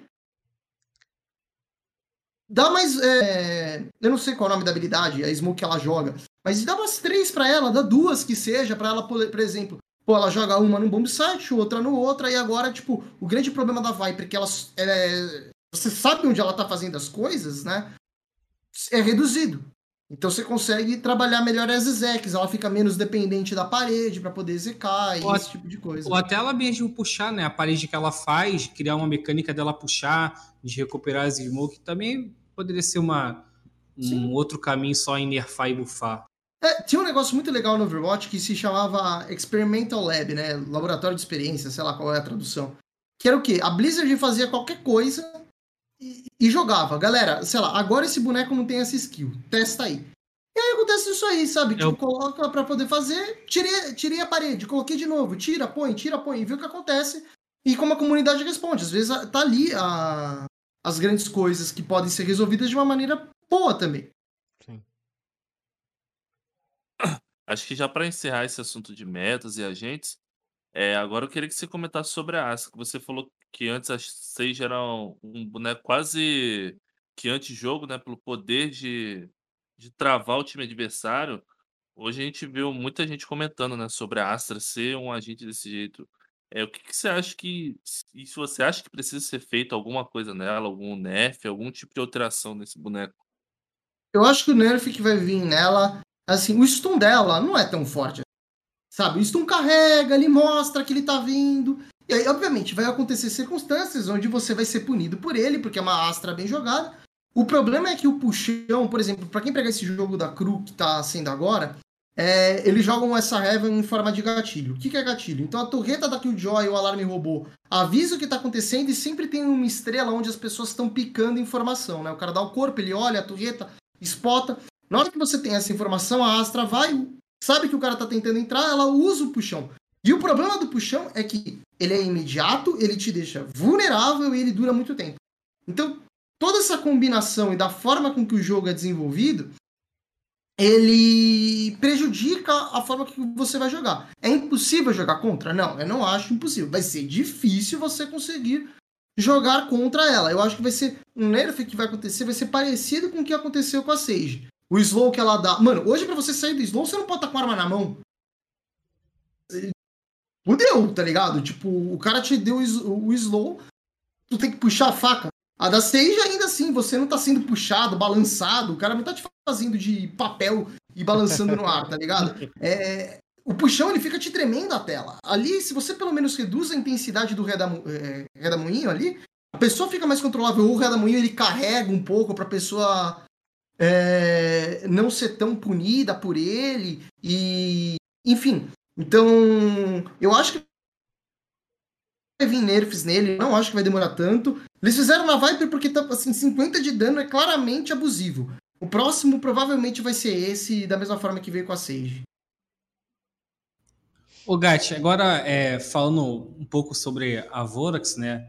Até a gente conversou no off, né? Eu e você. Fala um pouco também sobre o que aconteceu com você é, nessa semana aí, é, sobre a punição, cara. Eu quero saber de você, né? Como é que vai ser o trabalho de vocês, assim, é, o, quanto, o quanto isso vai influenciar no seu trabalho com a equipe, né? Nos campeonatos, assim, já que você não vai poder nem ser inscrito, cara. E como, como é que você recebeu é, essa punição da Riot, assim? Começando pela primeira pergunta, é... ainda não ficou muito claro o que, que são, o, que, que, é tão bem a punição. Eu, assim, pode ser porque eu, de novo, não tenho entendido muito bem. Se são 10 jogos, eu basicamente não jogo até o final do ano com os moleques. Se for assim, uma partida inteira, é, pô, se você pegar o VCT, se o seu time, que é o que você gostaria que fizesse, ele ganhasse os dois jogos, ele vai jogar a etapa 1, dois jogos, a etapa 2, dois jogos, quatro. Ainda faltam seis. Então, a, a, próxima final brasileira eu não vou conseguir jogar se for isso. Aí, né, nas conversas que a gente vai tentando entender o que acontecer, ah, mas conta também o Open Qualify e na verdade vão ser mapas. Se for mapas, é um pouco menos assustador. Porque aí você tem as 5, 3, 4 MD1s e depois você tem duas MD3. Então, às vezes pro próximo VCT já dá para encaixar e, e tá lá com os caras, só né, essa parte do Open Qualify, que é difícil, obviamente, tem grandes times surgindo, mas não tem tanto impacto uh, assim.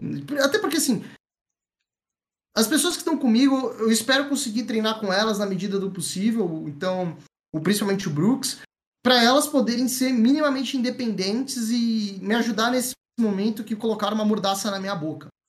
Então, eu acho que vai ser assim. Respondendo a sua pergunta referente à, à punição, eu recebi uma surpresa que eu nem fazia ideia, né? Tipo, ela chegou, era perto das 11h30 da manhã, o aviso, Gatti, você acabou de ser punido por incitar a aposta. E, e, o que me deixa um pouco chateado com a atitude da Riot, que, poxa, já que eles levantaram essa prova, eles podiam ter postado a prova junto no artigo que eles fizeram. Não custava nada. Porque um monte de gente na internet depois veio falar, não, o Gatti, ele tá manipulando resultados do VCT. Porra, mano, se eu tivesse essa possibilidade, amigo, eu não estaria sendo a porra de um técnico agora. Eu estaria pico, tá ligado? Eu estaria fazendo outra coisa, né? É, não estaria deixando claro isso, sabe? Ah, mas é, é porque você é burro. Beleza, eu devo ser burro mesmo. E aí o que acontece é, é, tipo, o aviso veio, eu falei, mano, mas como assim eu incitei a aposta? Por quê? Eu tenho uma live de duas horas, eu nem vou citar o nome da pessoa da Riot, porque vai que depois os caras caçam as bruxas nela. Mas tá lá no meu canal do, do da Twitch, mostrando, tem um papo meu de duas horas falando, galera, não faça apostas. Apostar é um alto risco e não vale a pena porque você não tem controle sobre o evento. Independente do que o cara chegue para você e venda a ideia que, mano, deu tudo certo na vida dele. É, é, é um esquema de pirâmide. E pirâmide não funciona. Você vai ver uma pessoa muito rica de um lado e todo mundo embaixo dela que não vai fazer publicidade chorando que perdeu rios de dinheiro. Então não aposte dinheiro, não aposte, tá ligado? Não entra nessa de, mano, vou entrar no site ZYZ, o caramba 4. Não faça esse tipo de atitude. E aí o que, que aconteceu na minha live? Que eles usaram como argumento de que eu estava incentivando aposta. É, é... E beleza, ó, eu aceito a penalidade, Realmente, eles falaram que pode ter gente que pode ter visto e não ter interpretação do que está acontecendo e não entender que é uma ironia e que mesmo com todo o seu feedback dado antes, a pessoa ignore e faça merda. Beleza, então eu realmente agora, eu dificilmente faço palpite e, e resolvido o problema. O que aconteceu foi, eu abri o site do VLRG, um ótimo site de estatística. E lá a, eles começaram a colocar, infelizmente, as, é, as probabilidades dos sites de aposta. É igual a HLTV tem no CS. Exato, saca? Então, que nem lá tem. Eu não tô incentivando ninguém porque eu abri o site. Eu tô indo pegar estatística para poder falar, pô, o MW matou 70. Nossa, a Heaven que eles jogaram contra a VKS, ele matou 38 no servidor. É insano isso. E é isso que eu fui mostrar. E aí uma pessoa do chat, ela comentou numa boa, uma que sempre aparece lá na live. Pô, você acha mesmo que a, a, probabilidade de um tá mais alta do que a outra? Você acha que isso vai acontecer? Eu falei, pô, eu concordo. Eu acho que quem vai vencer esse jogo é o outro time. Desculpa. E aí, é... eu ainda enfatizei, cara, não sigam meus palpites, porque tudo que eu falo dá errado. Tá ligado? Então, tipo, né? Assim, você tá avisando com todas as letras que você só fala merda. Se a pessoa te seguir, beleza. Mas aí o cara pode então argumentar que ele seguiu justamente o contrário para poder tirar valor. Beleza. E aí o grande problema aqui é incrível, porque a pessoa que clipou, ela só clipou essa parte, né? Então, claramente foi intencional o clipe de o quê? Eu, o cara mandou uma mensagem brincando. É, fiz YZ, por exemplo, brinquei, vendi meu carro. É um moleque menor, ele não tem o carro, antes que venham falar que ele vendeu realmente o carro, tá? Né? A galera que tá depois falando alguma coisa.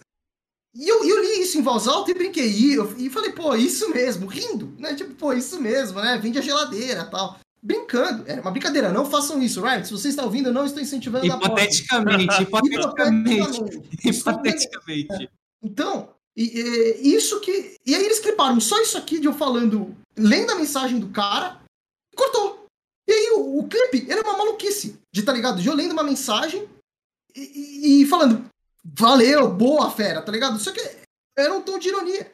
E aí, ninguém posta para poder ver o vídeo completo, ninguém posta o clipe, ninguém faz nada. E o mais louco é que assim, eu sou um cara que faço transmissão para 18. O, o, meu índice de pico foi mais alto depois desse incidente agora porque eu recebi o banimento, né? De, foi pra 72 pessoas, tá ligado? Pra 72. E aí tem streamer grande que faz transmissão para 2 mil que o cara abre a transmissão, abre o site, coloca de vários esportes, não só de Valorant, de tudo, tá ligado?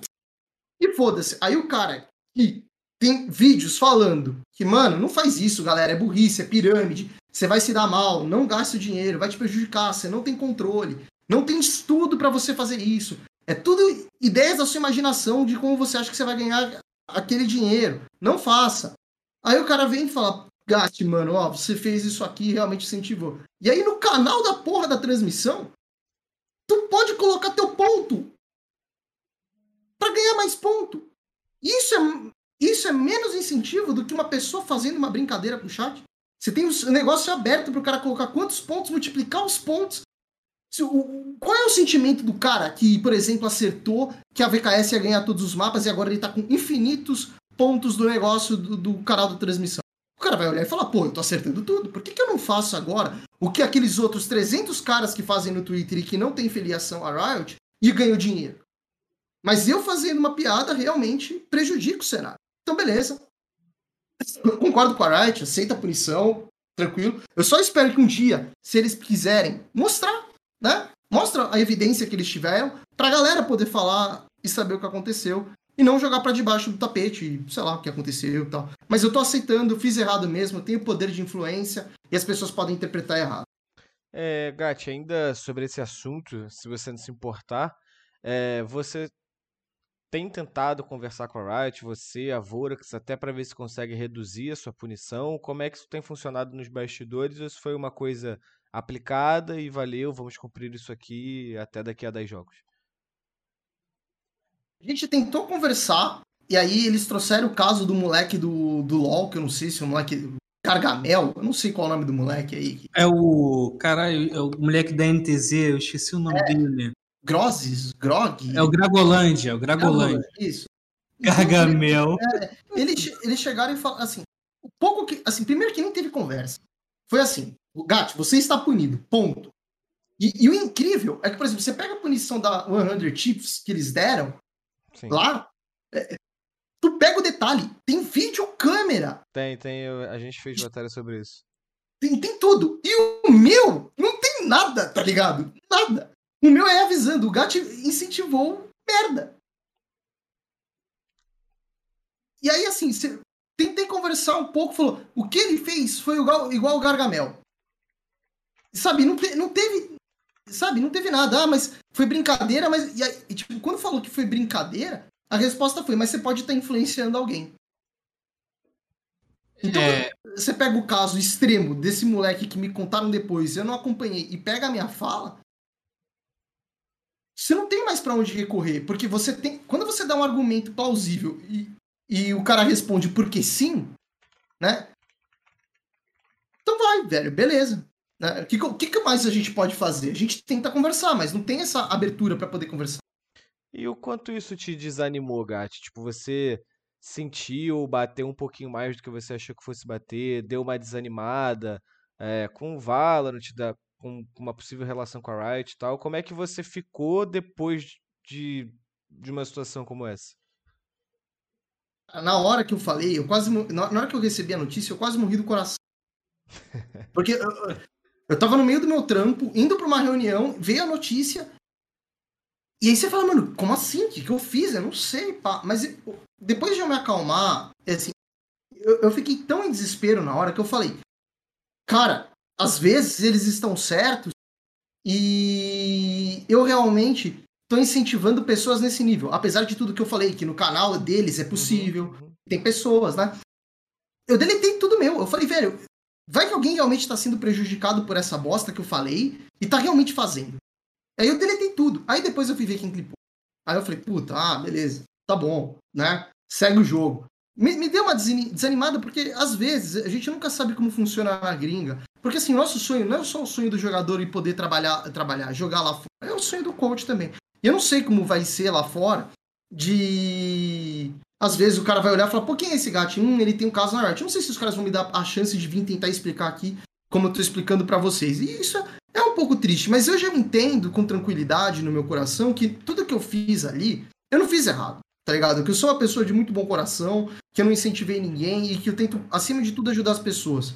Então eu vou seguir a minha vida. Eu sei que o cara, infelizmente, vou fazer aqui uma comparação, né? uh, ele tem aquela síndrome de zelador, aquele pequeno poder de querer foder a vida de uma pessoa. Infelizmente, o zelador eu tô sendo. tendo que comparar com uma pessoa esdrúxula. Mas é, é, essa é o que acontece. E ele vai achar que ele vai me vencer. Porque ele tá tentando caçar piolho, né? Caçar pelo ovo. ovo. É, eu, eu vou. É isso. Eu, eu, eu, eu, sei que eu vou ser maior, porque eu não dependo única exclusivamente disso, da minha vida, tá ligado? O que eu faço hoje pelo Valorant, que nem eu falei do Overwatch. E pode perguntar pra qualquer um dos moleques do Overwatch, eu nunca cobrei um centavo dos caras, tá ligado? Eu não faço porque eu quero ser o trilhardaio. Eu faço por amor ao, ao jogo. Eu faço porque eu quero ajudar a comunidade. Eu não tenho medo de falar na live stream de por que, a, a, a, Viper é forte na Bind, porque estou escondendo estratégias. Eu não quero que a gente seja o único e exclusivo campeão do cenário. Eu quero que o cenário evolua, porque senão a gente não vai bater na gringa. A gente sabe como é o Brasil, não tem pessoas que pensam. Porque a maior parte são jogadores jovens e quem é jovem quer tentar ser player. Ele não quer tentar ser coach. Uhum. Né? Então, eu vou continuar a minha vida caçando, e se porventura eu tiver que parar, eu vou continuar então só fazendo as minhas lives, fazendo o que eu faço por amor, tentando ajudar o cenário e tal, e crescendo. E esse cara que continue agora, para quem quiser ver minhas lives, infelizmente eu coloquei elas com votos pagas e que passo só pra quem é pré-inscrito. Então, quando esse cara agora ele quiser continuar acompanhando minha live para poder tentar ter a síndrome de zelador, ele pelo menos me paga para me fuder. Então é, tá resolvido. Cara. Mas é, um ponto, isso não é uma pergunta, um ponto que você falou, cara, que isso foi até que eu já falei é, para quem me perguntou como é que a Riot trabalha, né? A Riot ela é, é, independente em cada região, né? Você falou aí sobre o caso da, da 100 Thieves, né? Que botaram vídeo, declaração e tudo mais. Teve um caso da Turquia que o cara foi banido também por cheater, né? Ele foi banido por cheater do botar a prova do cara e o cara tava pedindo a prova, entendeu? Então eu acredito que assim, é, depende. É, a decisão é tomada é, em cada região e não, não poder central que fala, ó, oh, você tem que seguir assim, né? Sim, e, ter uma diretriz, até, né, para condicionar. E, e eu até falando assim, cara, é, eu até falei isso em você em off, né? Aí, quando saiu a sua punição, quando saiu a sua punição, a gente ficou preocupado, cara, porque saiu o quê? Dois dias depois de você um participar do depois, Spike. Pô. Foi um dia depois. É, um, um dia depois de participar do Spike Campeonato, eu falei, caramba, será que a gente baniu o cara? será que a gente baniu o cara? Aí foi até que eu te perguntei, né, no off, assim, pô, cara, como é que foi isso aí? Tu me explicou, né? Porque a gente ficou não, a gente ficou mesmo. real preocupado, mano. A gente ficou real preocupado, entendeu? Com você que, pô, não é a intenção é, convidar você para ser banido depois, não, né? Claro. E isso, assim, isso que é o louco dessa pessoa que fez isso, do poder de zelador dela, de juiz mundial, e que ela acha que ela tem. é o quanto ela. Mano, o moleque da minha live, o cara não cansou de gastar um dia inteiro na live falando, pô, Gato, desculpa pelo que eu fiz, tal. E o cara não é culpado. Ele fez uma piada no chat. É um moleque de 14 anos. Quantas pessoas esse cara tá impactando indiretamente só para querer me quebrar as pernas? Então, essa síndrome de juiz que essa pessoa tem, beleza, fera. Ela ganhou e vai seguir a vida. E sei lá o que vai acontecer, se eles vão chegar e falar, gato, velho, tu não pode ser mais técnico. Eu vou fazer o que eu faço por amor, eu vou continuar analisando o jogo. E, e é o que eu falei no Twitter numa boa. Tipo, talvez não seja sempre, porque a gente sabe como a vida não é justa. Mas é, o bem, ele tende a vencer. E as pessoas, aos poucos, elas, elas, elas vão sentindo isso. Porque foi o que eu falei, pô, minha live tinha 18 pessoas, agora ela pulou para 72. Pra perguntar. seja, então, a, a, gente vai evoluindo junto, crescendo e, e, segue o jogo. Deixa o cara lá na síndrome dele batendo o pé, a criança da bola, sabe? Ele só joga com, com a minha bola se eu deixar. Beleza, fera, que se foda a sua bola, então, tá ligado? free ads aí, free ads pra live do Gat aí. é, Gat, agora mudando de assunto, vamos falar de um, de uns temas mais tranquilos para você. e já que você acompanha muito o cenário, agora eu queria falar um pouco sobre, os sobre o, o VCT no geral, né? Os challenge, os massas que está acontecendo. É, um tempo atrás teve é, a Riot anunciou, né, que teve aquela união das regiões pro pro Challenge Finals lá da Europa com com o CIS e com a Turquia. É, você acha que eles mereciam mais espaço? Você que está acompanhando de perto, você acha que as equipes da Europa ou eh, as equipes da Turquia mereciam pelo menos uma vaga ali? Cara, isso é muito difícil da gente falar, né? De, ah, o cara merece, os caras não merecem. Eles têm que ter a chance de ter. A gente sabe, assim, que, o que aconteceu com o David P, aquela infeliz frase que ele deu, ele claramente não entendeu que a gente está passando por um momento de dificuldade mundial e que algumas regiões elas iriam realmente sair prejudicadas. Para o próximo Master, provavelmente continuarão 16 times, então os times vão ter oportunidade de poder fazer. Na minha opinião, eu gostaria que fosse que nem o formato da Copa do Mundo. 32 times, jogo atrás de jogo todo dia, na loucura, é... para poder ter. Mas eu sei que isso hoje em dia, no sistema atual, é um pouco difícil. Então a gente vai se desdobrando um pouco, eu acho que assim, a principal coisa que a Riot tem que fazer é um sistema parecido com o que a Blizzard teve na época do. de, um dos pequenos mundiais que ela tentou fazer. Ela pega e fala, ó, toda região pelo menos tem direito a uma vaga. Se ela tem direito a uma vaga, vamos imaginar que o NA ele instantaneamente perca os, os dois times eles perdem. Opa, então esses caras não são tão bons assim, talvez eles não mereçam quatro, cinco vagas que eles têm. E aí você reduz. E aí, tipo, a Turquia foi campeã, a Turquia roubou essas vagas. Na Champions League funciona assim também, né? Você tem Sim. uma média de ranking, e aí, pô, agora esse time merece mais vagas, esse outro time merece mais. É, essa outra região país. merece, país, né? Merece mais vagas. E aí você vai ajustando com. É, conforme você vai vendo com que, o, que tem as coisas. Se, se do nada a gente descobrir que, na verdade, que a região coreana é a melhor região do Valorant, mano, dá duas vagas dá três, quatro, vai subindo ao longo do tempo até você chegar num balanço perfeito. E, e a, a, análise assim de. Eu sei que é um pouco difícil né, a gente falar sobre chances, né? Até porque essa vai ser a primeira a primeira experiência de todas as regiões juntas, né? Mas eu queria até é, trazer um, uma pergunta que eu fiz lá no Spike Plant, que assim, é, Brasil, né? Brasil e América do Norte ainda não tiveram chances de enfrentar outras regiões, né? No live. Em treino, eu sei que. Porque o Brasil treina com LAS e o NA tá treinando um pouco com o LAN, né? Com o pessoal Sim. do Norte. Só que lá fora, por exemplo, a Europa. A Europa já foi testada contra a Turquia, já foi testada contra o SEI, né? A, a Ásia já foi testada entre eles ali no, nos Ignition Series. Você acredita que isso pode possa ser ruim é, para o Brasil, assim, porque, tipo, exemplo, é, é, Sudeste Asiático já sabe como é que a Coreia joga, já sabe como o Japão joga. A gente não. Né? A, gente a gente sabe de ver, mas ver é diferente né, de dentro do servidor. Você acredita que isso diminui as chances? eu acho que é uma, é uma espada de dois gumes, de... Da mesma forma que eles, eles podem saber entre eles, e aí eles criarem o próprio, o próprio meta deles, como é, é forte pra gente, porque eles passam pela mesma circunstância. É...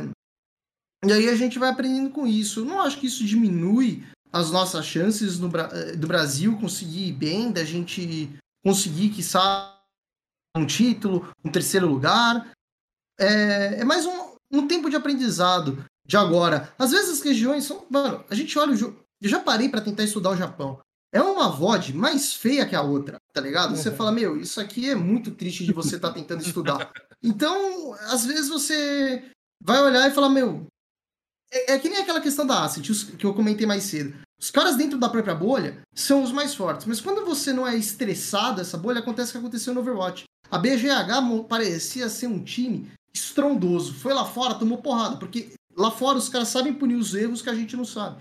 E pode acontecer, na verdade, que aqui, tipo, a nossa pequena bolha do Tier 1, que a gente chama, ela se estresse tanto que, na verdade, ela chegue muito bem e espanque todo mundo, como pode acontecer o contrário. É, agora fazendo uma análise, não é palpite, hein, Wright, é hum. análise. É, é, de, de do, dos metas, né? Você é um cara que eu tenho certeza que já assistiu VOD de todas as regiões.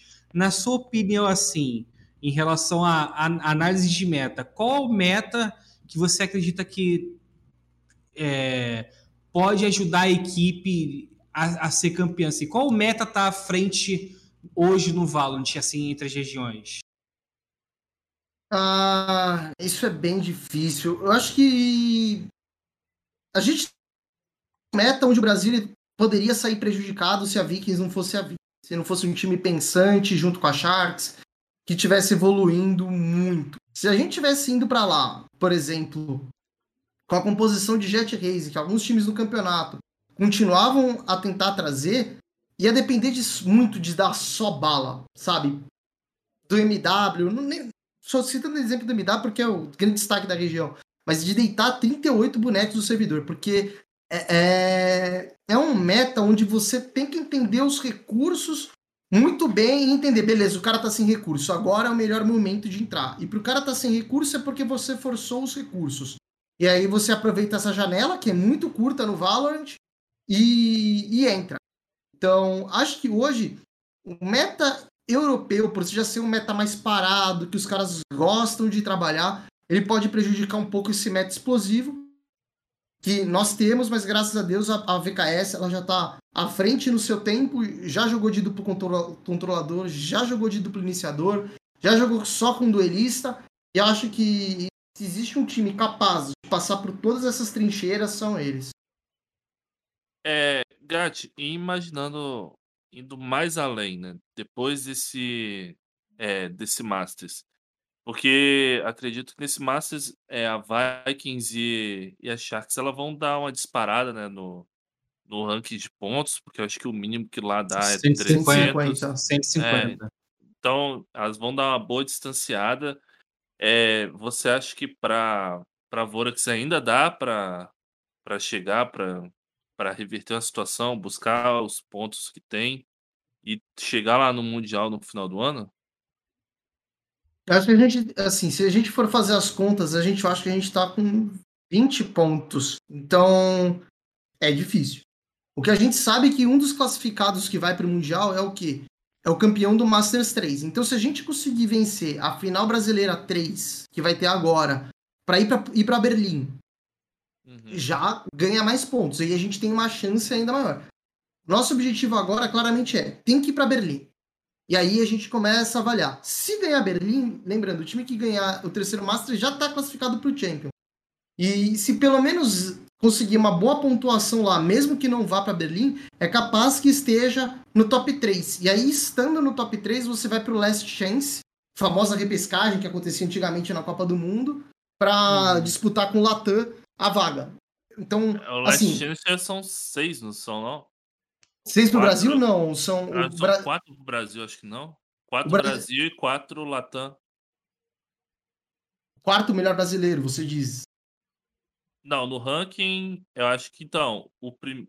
primeiro, eu acho, o primeiro e o segundo vão. Isso. E os outros quatro vão pro Last Chance, não? Hum... Tem muita vaga pro Brasil pro Last Chance. É, assim, Le... são 16 times que vão para lá fora. Vão 10 que tem mais ou menos essas mesmas vagas e os outros seis eles são de Last Chance. Então, Sim. assim, eu acho que até pode se classificar quatro para o Last Chance, mas não que vá quatro é, para o Champions. Entendeu? Eu acho que de qualquer forma, o nosso planejamento agora, ele tem que ser o quê? Se a gente quer ter a chance de ir para o Mundial do final do ano, nós temos que ir para Berlim. E aí depois a gente vai dando um passo por vez para poder estar tá chegando lá na frente. E, Gat, disso que a gente conseguiu ver, né, das equipes, principalmente as equipes do Brasil, que foram lá para fora, que estão na Islândia agora, é, a gente tem Sharks e a gente tem a própria VKS, né? Pelo que você conseguiu ver dentro do servidor e tudo mais, qual que você enxerga hoje com maiores chances, com maiores é, peças ali que podem fazer a diferença para chegar ainda mais longe? De jogadores, você diz? Jogadores é. e o próprio, a própria harmonia da equipe, né? A composição que, que eles apresentaram no decorrer da, do Challenger. Eu acho que a VKS, ela tá clara. Hoje, se a gente quiser fazer uma brincadeira, a VKS é a Visual Strikers brasileira. Eles se destoaram e existe um gap entre eles e até mesmo a, a Sharks. Uhum. Então, eles são o candidato brasileiro a poder surpreender, com o Saci principalmente, não à toa ele foi o cara com maior ACS entre os classificados brasileiros. Uhum. E, pô, você vai pegar lá fora, ele vai estar também naquele bolinho de poder chamar atenção para poder justamente trazer alguma coisa. Eu acho que a inteligência do Sadaka, ele consegue surpreender demais. Se ele continuar com essa leitura de jogo que eles estão tendo, conseguirem acertar split, que eles mesmos comentam que era o permaban deles, o Brasil tem chances. Eu acho que a Sharks ela tá evoluindo, mas está evoluindo num, num, ritmo, sabe? Tô tentando acelerar aqui para poder tirar o atraso. Eles têm bons companheiros em volta deles. O Gabi X também surpreende, está tentando se mostrar um cara muito flexível, mas acho que eles ainda estão um pouco descolados depois de tudo isso. Podem surpreender, podem calar minha boca lá fora e serem campeões. Depois só agradece porque eu falei isso de vocês, né? Que vocês sabem que acontece o contrário. Então, é, eu acho que é mais isso que assim. Eu acho que a gente tem que notar o grupo da, da, da VKS, que muitas vezes a gente fala do Saci, do Sadaka, mas, mano, supecas. Jogando absurdos, sabendo aproveitar FRZ, tempo para poder flanquear. FRZ, Sky, Jet, Fênix, sei lá o que, jogando. Daqui a pouco o cara vai trazer Sage também e, e, vai na dele. Vai matar. Então, e vai matar. O GTN, mano, toda, o cara tá extremamente iluminado. Apareceu na mira, tá tomando HS. Então, esse para mim é o grande destaque que vai conseguir trazer bons resultados. É, o Gatti, as expectativas, né, sobre o Brasil são altas e a gente, eu pelo menos, né, com a minha experiência de LoL, ouvi a mesma coisa quando a gente foi para é, a primeira experiência internacional, né, até, até foi na foi com a PEN e uh, todo ano essas expectativas se renovam e no LoL o Brasil não andou. Você acha que as expectativas estão está é, dentro da realidade? Assim, a gente pode realmente esperar é, o Brasil ir bem lá fora ou é, acredita que essas expectativas estão meio que cegando a realidade do Brasil diante do que você viu das outras equipes. É claro que, novamente, eu vou falar, é difícil a gente fazer uma previsão sem nunca ter uma experiência ao vivo, né? A gente, a gente tem previsão do que vê a galera jogando, mas a, a, as expectativas condiz com a realidade da, da VKS da Sharks? Ah, eu acho que condiz. Posso estar falando errado, mas acho que a gente tem um futuro bem próspero.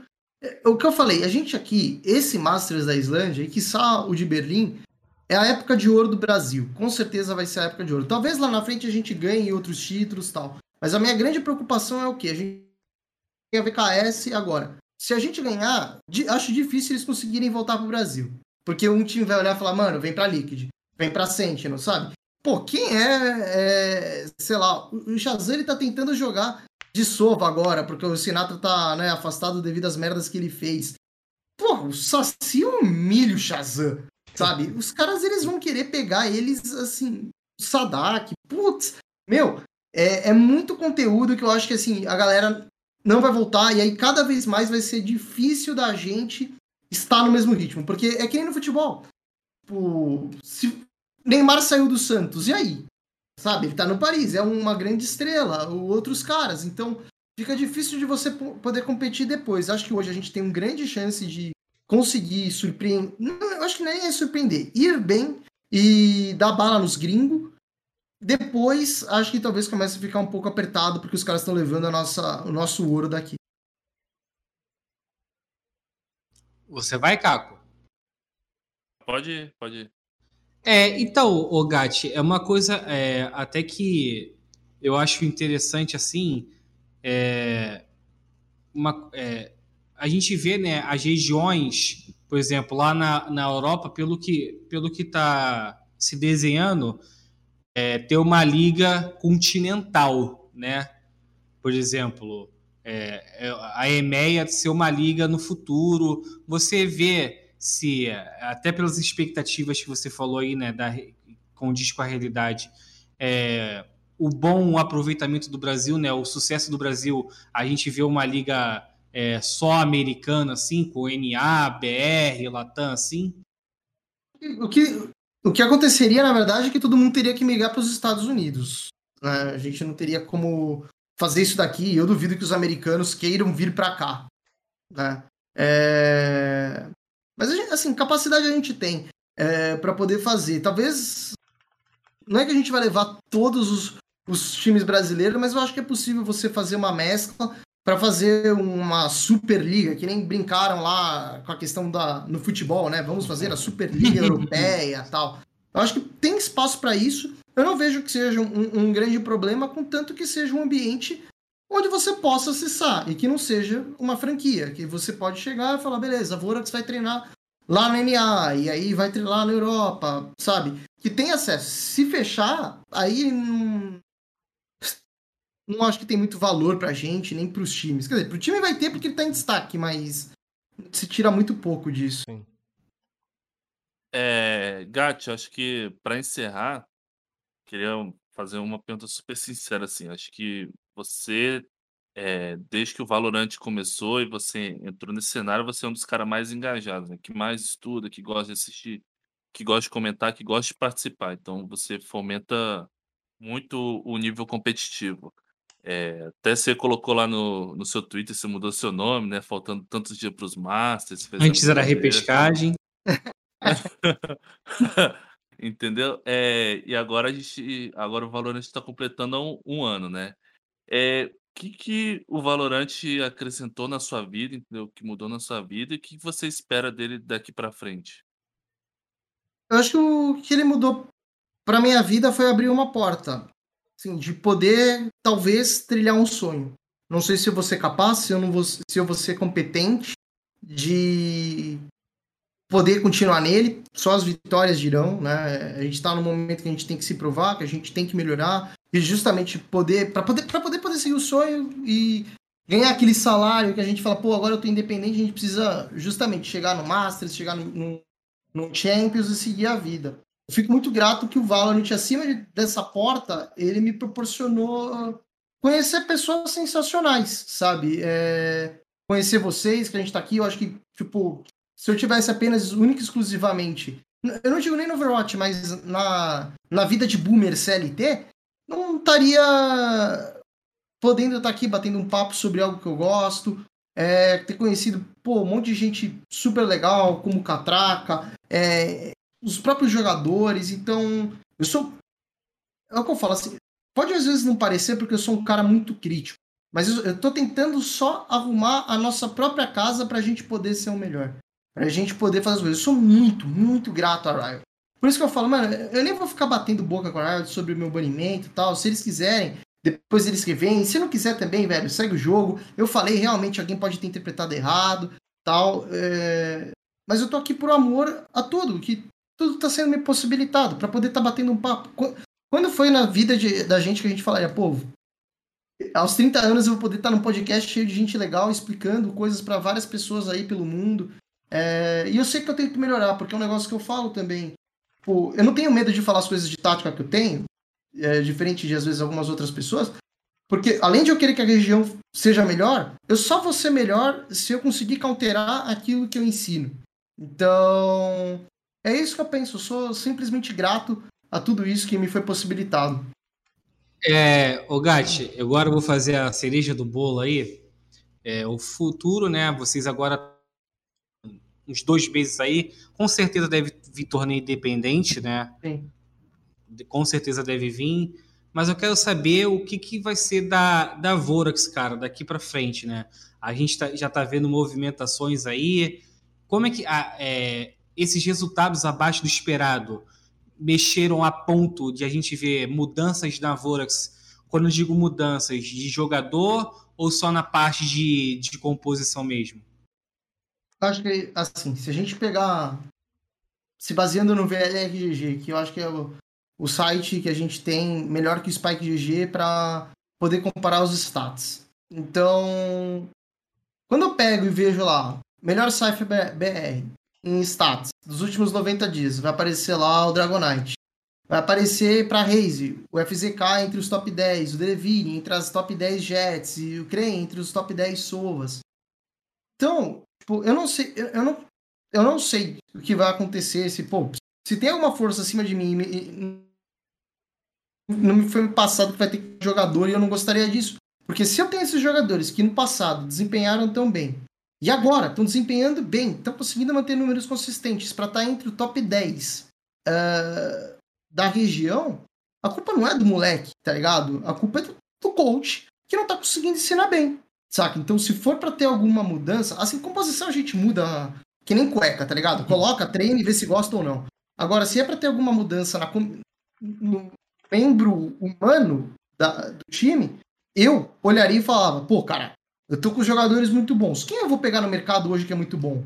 Que eu sei que tem uma consciência de trabalho legal, que não vai chegar aqui e fazer merda no meio do time, que vai saber ouvir feedback. Mais do que só dar bala. Porque às vezes você pega um moleque que dá bala, e não tô citando exemplo de ninguém, mas já vi isso no, no Overwatch. O cara não tem respeito por nada, não tem respeito por horário, não tem respeito pelo teammate, sabe? Não sabe ouvir crítica. Então, assim, eu tenho hoje, eu acho que uma base muito sólida. É os mesmos jogadores que antes. Pô, é indiscutível, por exemplo, que o MW Zera é um grande fenômeno. Então, quando a gente chega e fala assim, pô, o time inteiro tá desempenhando bem, o que que tá faltando? No caso da Vorax, vou falar pela gente, são os meus jogadores. Então, o coach tem que dar mais de si. Tem que dormir, então, em vez das duas da manhã, tem que dormir às quatro, tem que dormir às seis. Ele que tem que se fa fazer virar para o time voltar a vencer. É, Show. Com essa, com essa palavra final aí, é, Gatti, a gente agradece a sua participação, a sua sinceridade, principalmente. É, nem sempre eu estou participando do Spike Plant, né? Mas geralmente eu fico fazendo o Stream Ops e tudo mais. E é muito bacana ver você, os papos em off que a gente tem. Eu sou um grande fã seu, falei aqui com, com os meninos já. Então, antes de encerrar o programa, e dar as considerações finais, eu quero agradecer sua participação aqui com a gente. Você falou do seu dia dividido em blocos, de como você divide é, a sua rotina em blocos para conseguir dar conta de tudo. E é legal saber que a gente teve um tempinho desse bloco aí do seu dia, nessas duas horas de conversa que a gente teve aqui, que passou rapidaço. Então, Sim. Agradeço pra caramba a sua presença aqui e a palavra é sua para fazer suas considerações finais, seu jabá, não que você precise, mas fica à vontade aí, o, o espaço é todo seu. Ah, agradecer de novo ao, a oportunidade de estar tá vindo falar aqui com vocês, seja em qualquer podcast, eu adoro poder fazer esse tipo de conteúdo, bater papo, é super legal, admiro o trabalho de vocês pra caramba. É, é, assim, quando eu recebi o convite e o Pumba ele veio me chamar, eu fiquei sem palavras, assim, foi uma cereja do bolo, como ele é. falou, do meu dia. Eu sempre fico muito grato de poder ter esse espaço, que eu falei aqui, apareceu já muita gente boa. É, o Spaca, a Leti, é, a Nath, entre outros, que eu também deveria citar, o Gat também agora. então é sempre um motivo de orgulho para mim estar tá podendo bater esse papo, porque queira queira não, esse é o momento que a gente está eternizado Sim. Sabe? É, é, o momento que a gente vai poder chegar, sei lá, falar pro meu filho. Meu pai, ele foi um. ele tentou ser um grande jogador de futebol, ele teve problemas de contusão dele, e eu sempre lembro dele podendo me mostrar foto, falando, pô, joguei aqui nesse time, a gente ganhou o campeonato e tal. E eu fico feliz agora também ter imortalizado em forma de vídeo, uhum. né, para poder fazer as mesmas coisas. Talvez eu não seja o, o melhor técnico, mas de qualquer forma eu tô aqui imortalizado com vocês, eu agradeço demais a oportunidade. Falar que quem quiser me seguir, a minha DM, meu, ela sempre tá aberta pra gente poder bater papo, pra colar no Twitter. Às vezes a gente demora para responder, porque tem literalmente muita coisa no nosso dia, mas vou responder, vou tentar ajudar na medida do possível. Só não me pede para pagar boleto. O resto já tem os E se quiser seguir é gatwp underline e a Twitch é mais fácil, não tem underline, é só gatwp. E cola lá para bater papo, falar bosta e cagar regra. Eu acho que esse é meu lema, velho. É isso, Beleza, então. Gatti, a gente agradece a sua participação. Antes de me despedir do Pumbi do Caco, dia 17 às 20 horas estaremos aqui com Evelyn Marcos Gatti, vai ser outra presença ilustre que vai estar aqui com a gente também no Spike Site, além de você e de todos os outros que a gente já recebeu aqui. É, se você que está assistindo a gente e ficou com a gente esse tempo todo, gostou dessa conversa, um trecho específico, mas não é para mandar para Riot, é só para ouvir de novo, uma coisa bem legal. Os cortes vão estar todos lá no canal da GC, Gamers Club, Mídia TV. Você vai conseguir ver tudo lá. Um papo muito legal, um papo muito descontraído e sincero que a gente teve aqui com o Gat. E Pumba, muito obrigado pela sua presença, apesar da sua camisa, mais uma vez pisando na bola com a camisa, mas tudo bem, a gente perdoa. Muito obrigado novamente, Carbo, por ser esse maestro. Obrigado aqui o Gatti. Gatti, a sua, o seu carinho que você tem por, pela gente é recíproco, né? Sempre quando tem eu penso no Spike Plant, eu penso em você para chamar assim, porque sabemos que você pode contribuir bastante é, para o programa, né? Quando teve o, o, o Caco, a gente monta o planejamento do Spike Site, pô, vamos chamar o GAT, né? Porque é uma mente, você é uma mente pensante no Brasil. E além de agradecer você por aceitar esse convite, também agradecer a Vorax, né? Ao Brooks, ao Diegão, é, por ter deixado você vir aqui, né? Ainda mais do, depois do que aconteceu com, com você. E é isso, cara. Desejo muito sucesso pessoal para você e pro pessoal da Vorax. Valeu. É isso. Então, Vorax GC também, a gente quase esqueceu de, de agradecer a casa que você deu aqui pra gente, o teto. É, então, obrigado, Vorax GC. E, pô, por último, mas não menos importante, Caco Melo, meu parceiro de viagens aí, quando a pandemia acabar, a gente já tem viagens marcadas aí, quando tiver todo mundo vacinado.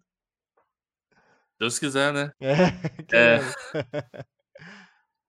Queria agradecer Carbone, Pumba, mais esse período de é, tipo, mais um programinha fazendo junto e especialmente ao Gatti. Faço, da, faço do Pumba minhas palavras, eu fico muito feliz do carinho que, que o Gatti tem pelo nosso site, sempre acompanhando, seja lá o que for, lendo minhas notas lá. É, e eu fico muito feliz que ele tenha se sentido honrado por estar participando aqui do programa, porque eu acho que era um dever nosso ele participar aqui, pelo que eu falei antes na pergunta, o carinho que ele tem pelo Valorant, entendeu? Tanto o quanto que ele tenta trazer o jogo para mídia, desenvolver o jogo, principalmente no cenário competitivo, tornar realmente um esporte, entendeu? É, eu acho isso impressionante, entendeu? Então, fico muito feliz ele estar aqui com a gente e ter topado esse papo. Valeu, Gatti. Valeu, que É isso, é isso. Eu, não- eu não sou o Caco, mas eu vou fazer também, vou dar a minha nota aqui. O convidado de hoje foi 10. 10. Sincero, desabafou, contou sobre a história dele. Então o programa foi maravilhoso. Gatti, obrigado. Pumba, Caco, é, Vorax GC, você que assistiu a gente, você que está escutando a gente também em outra plataforma. A gente agradece. Excelente noite de quarta-feira para vocês, excelente restinho de semana e abraço.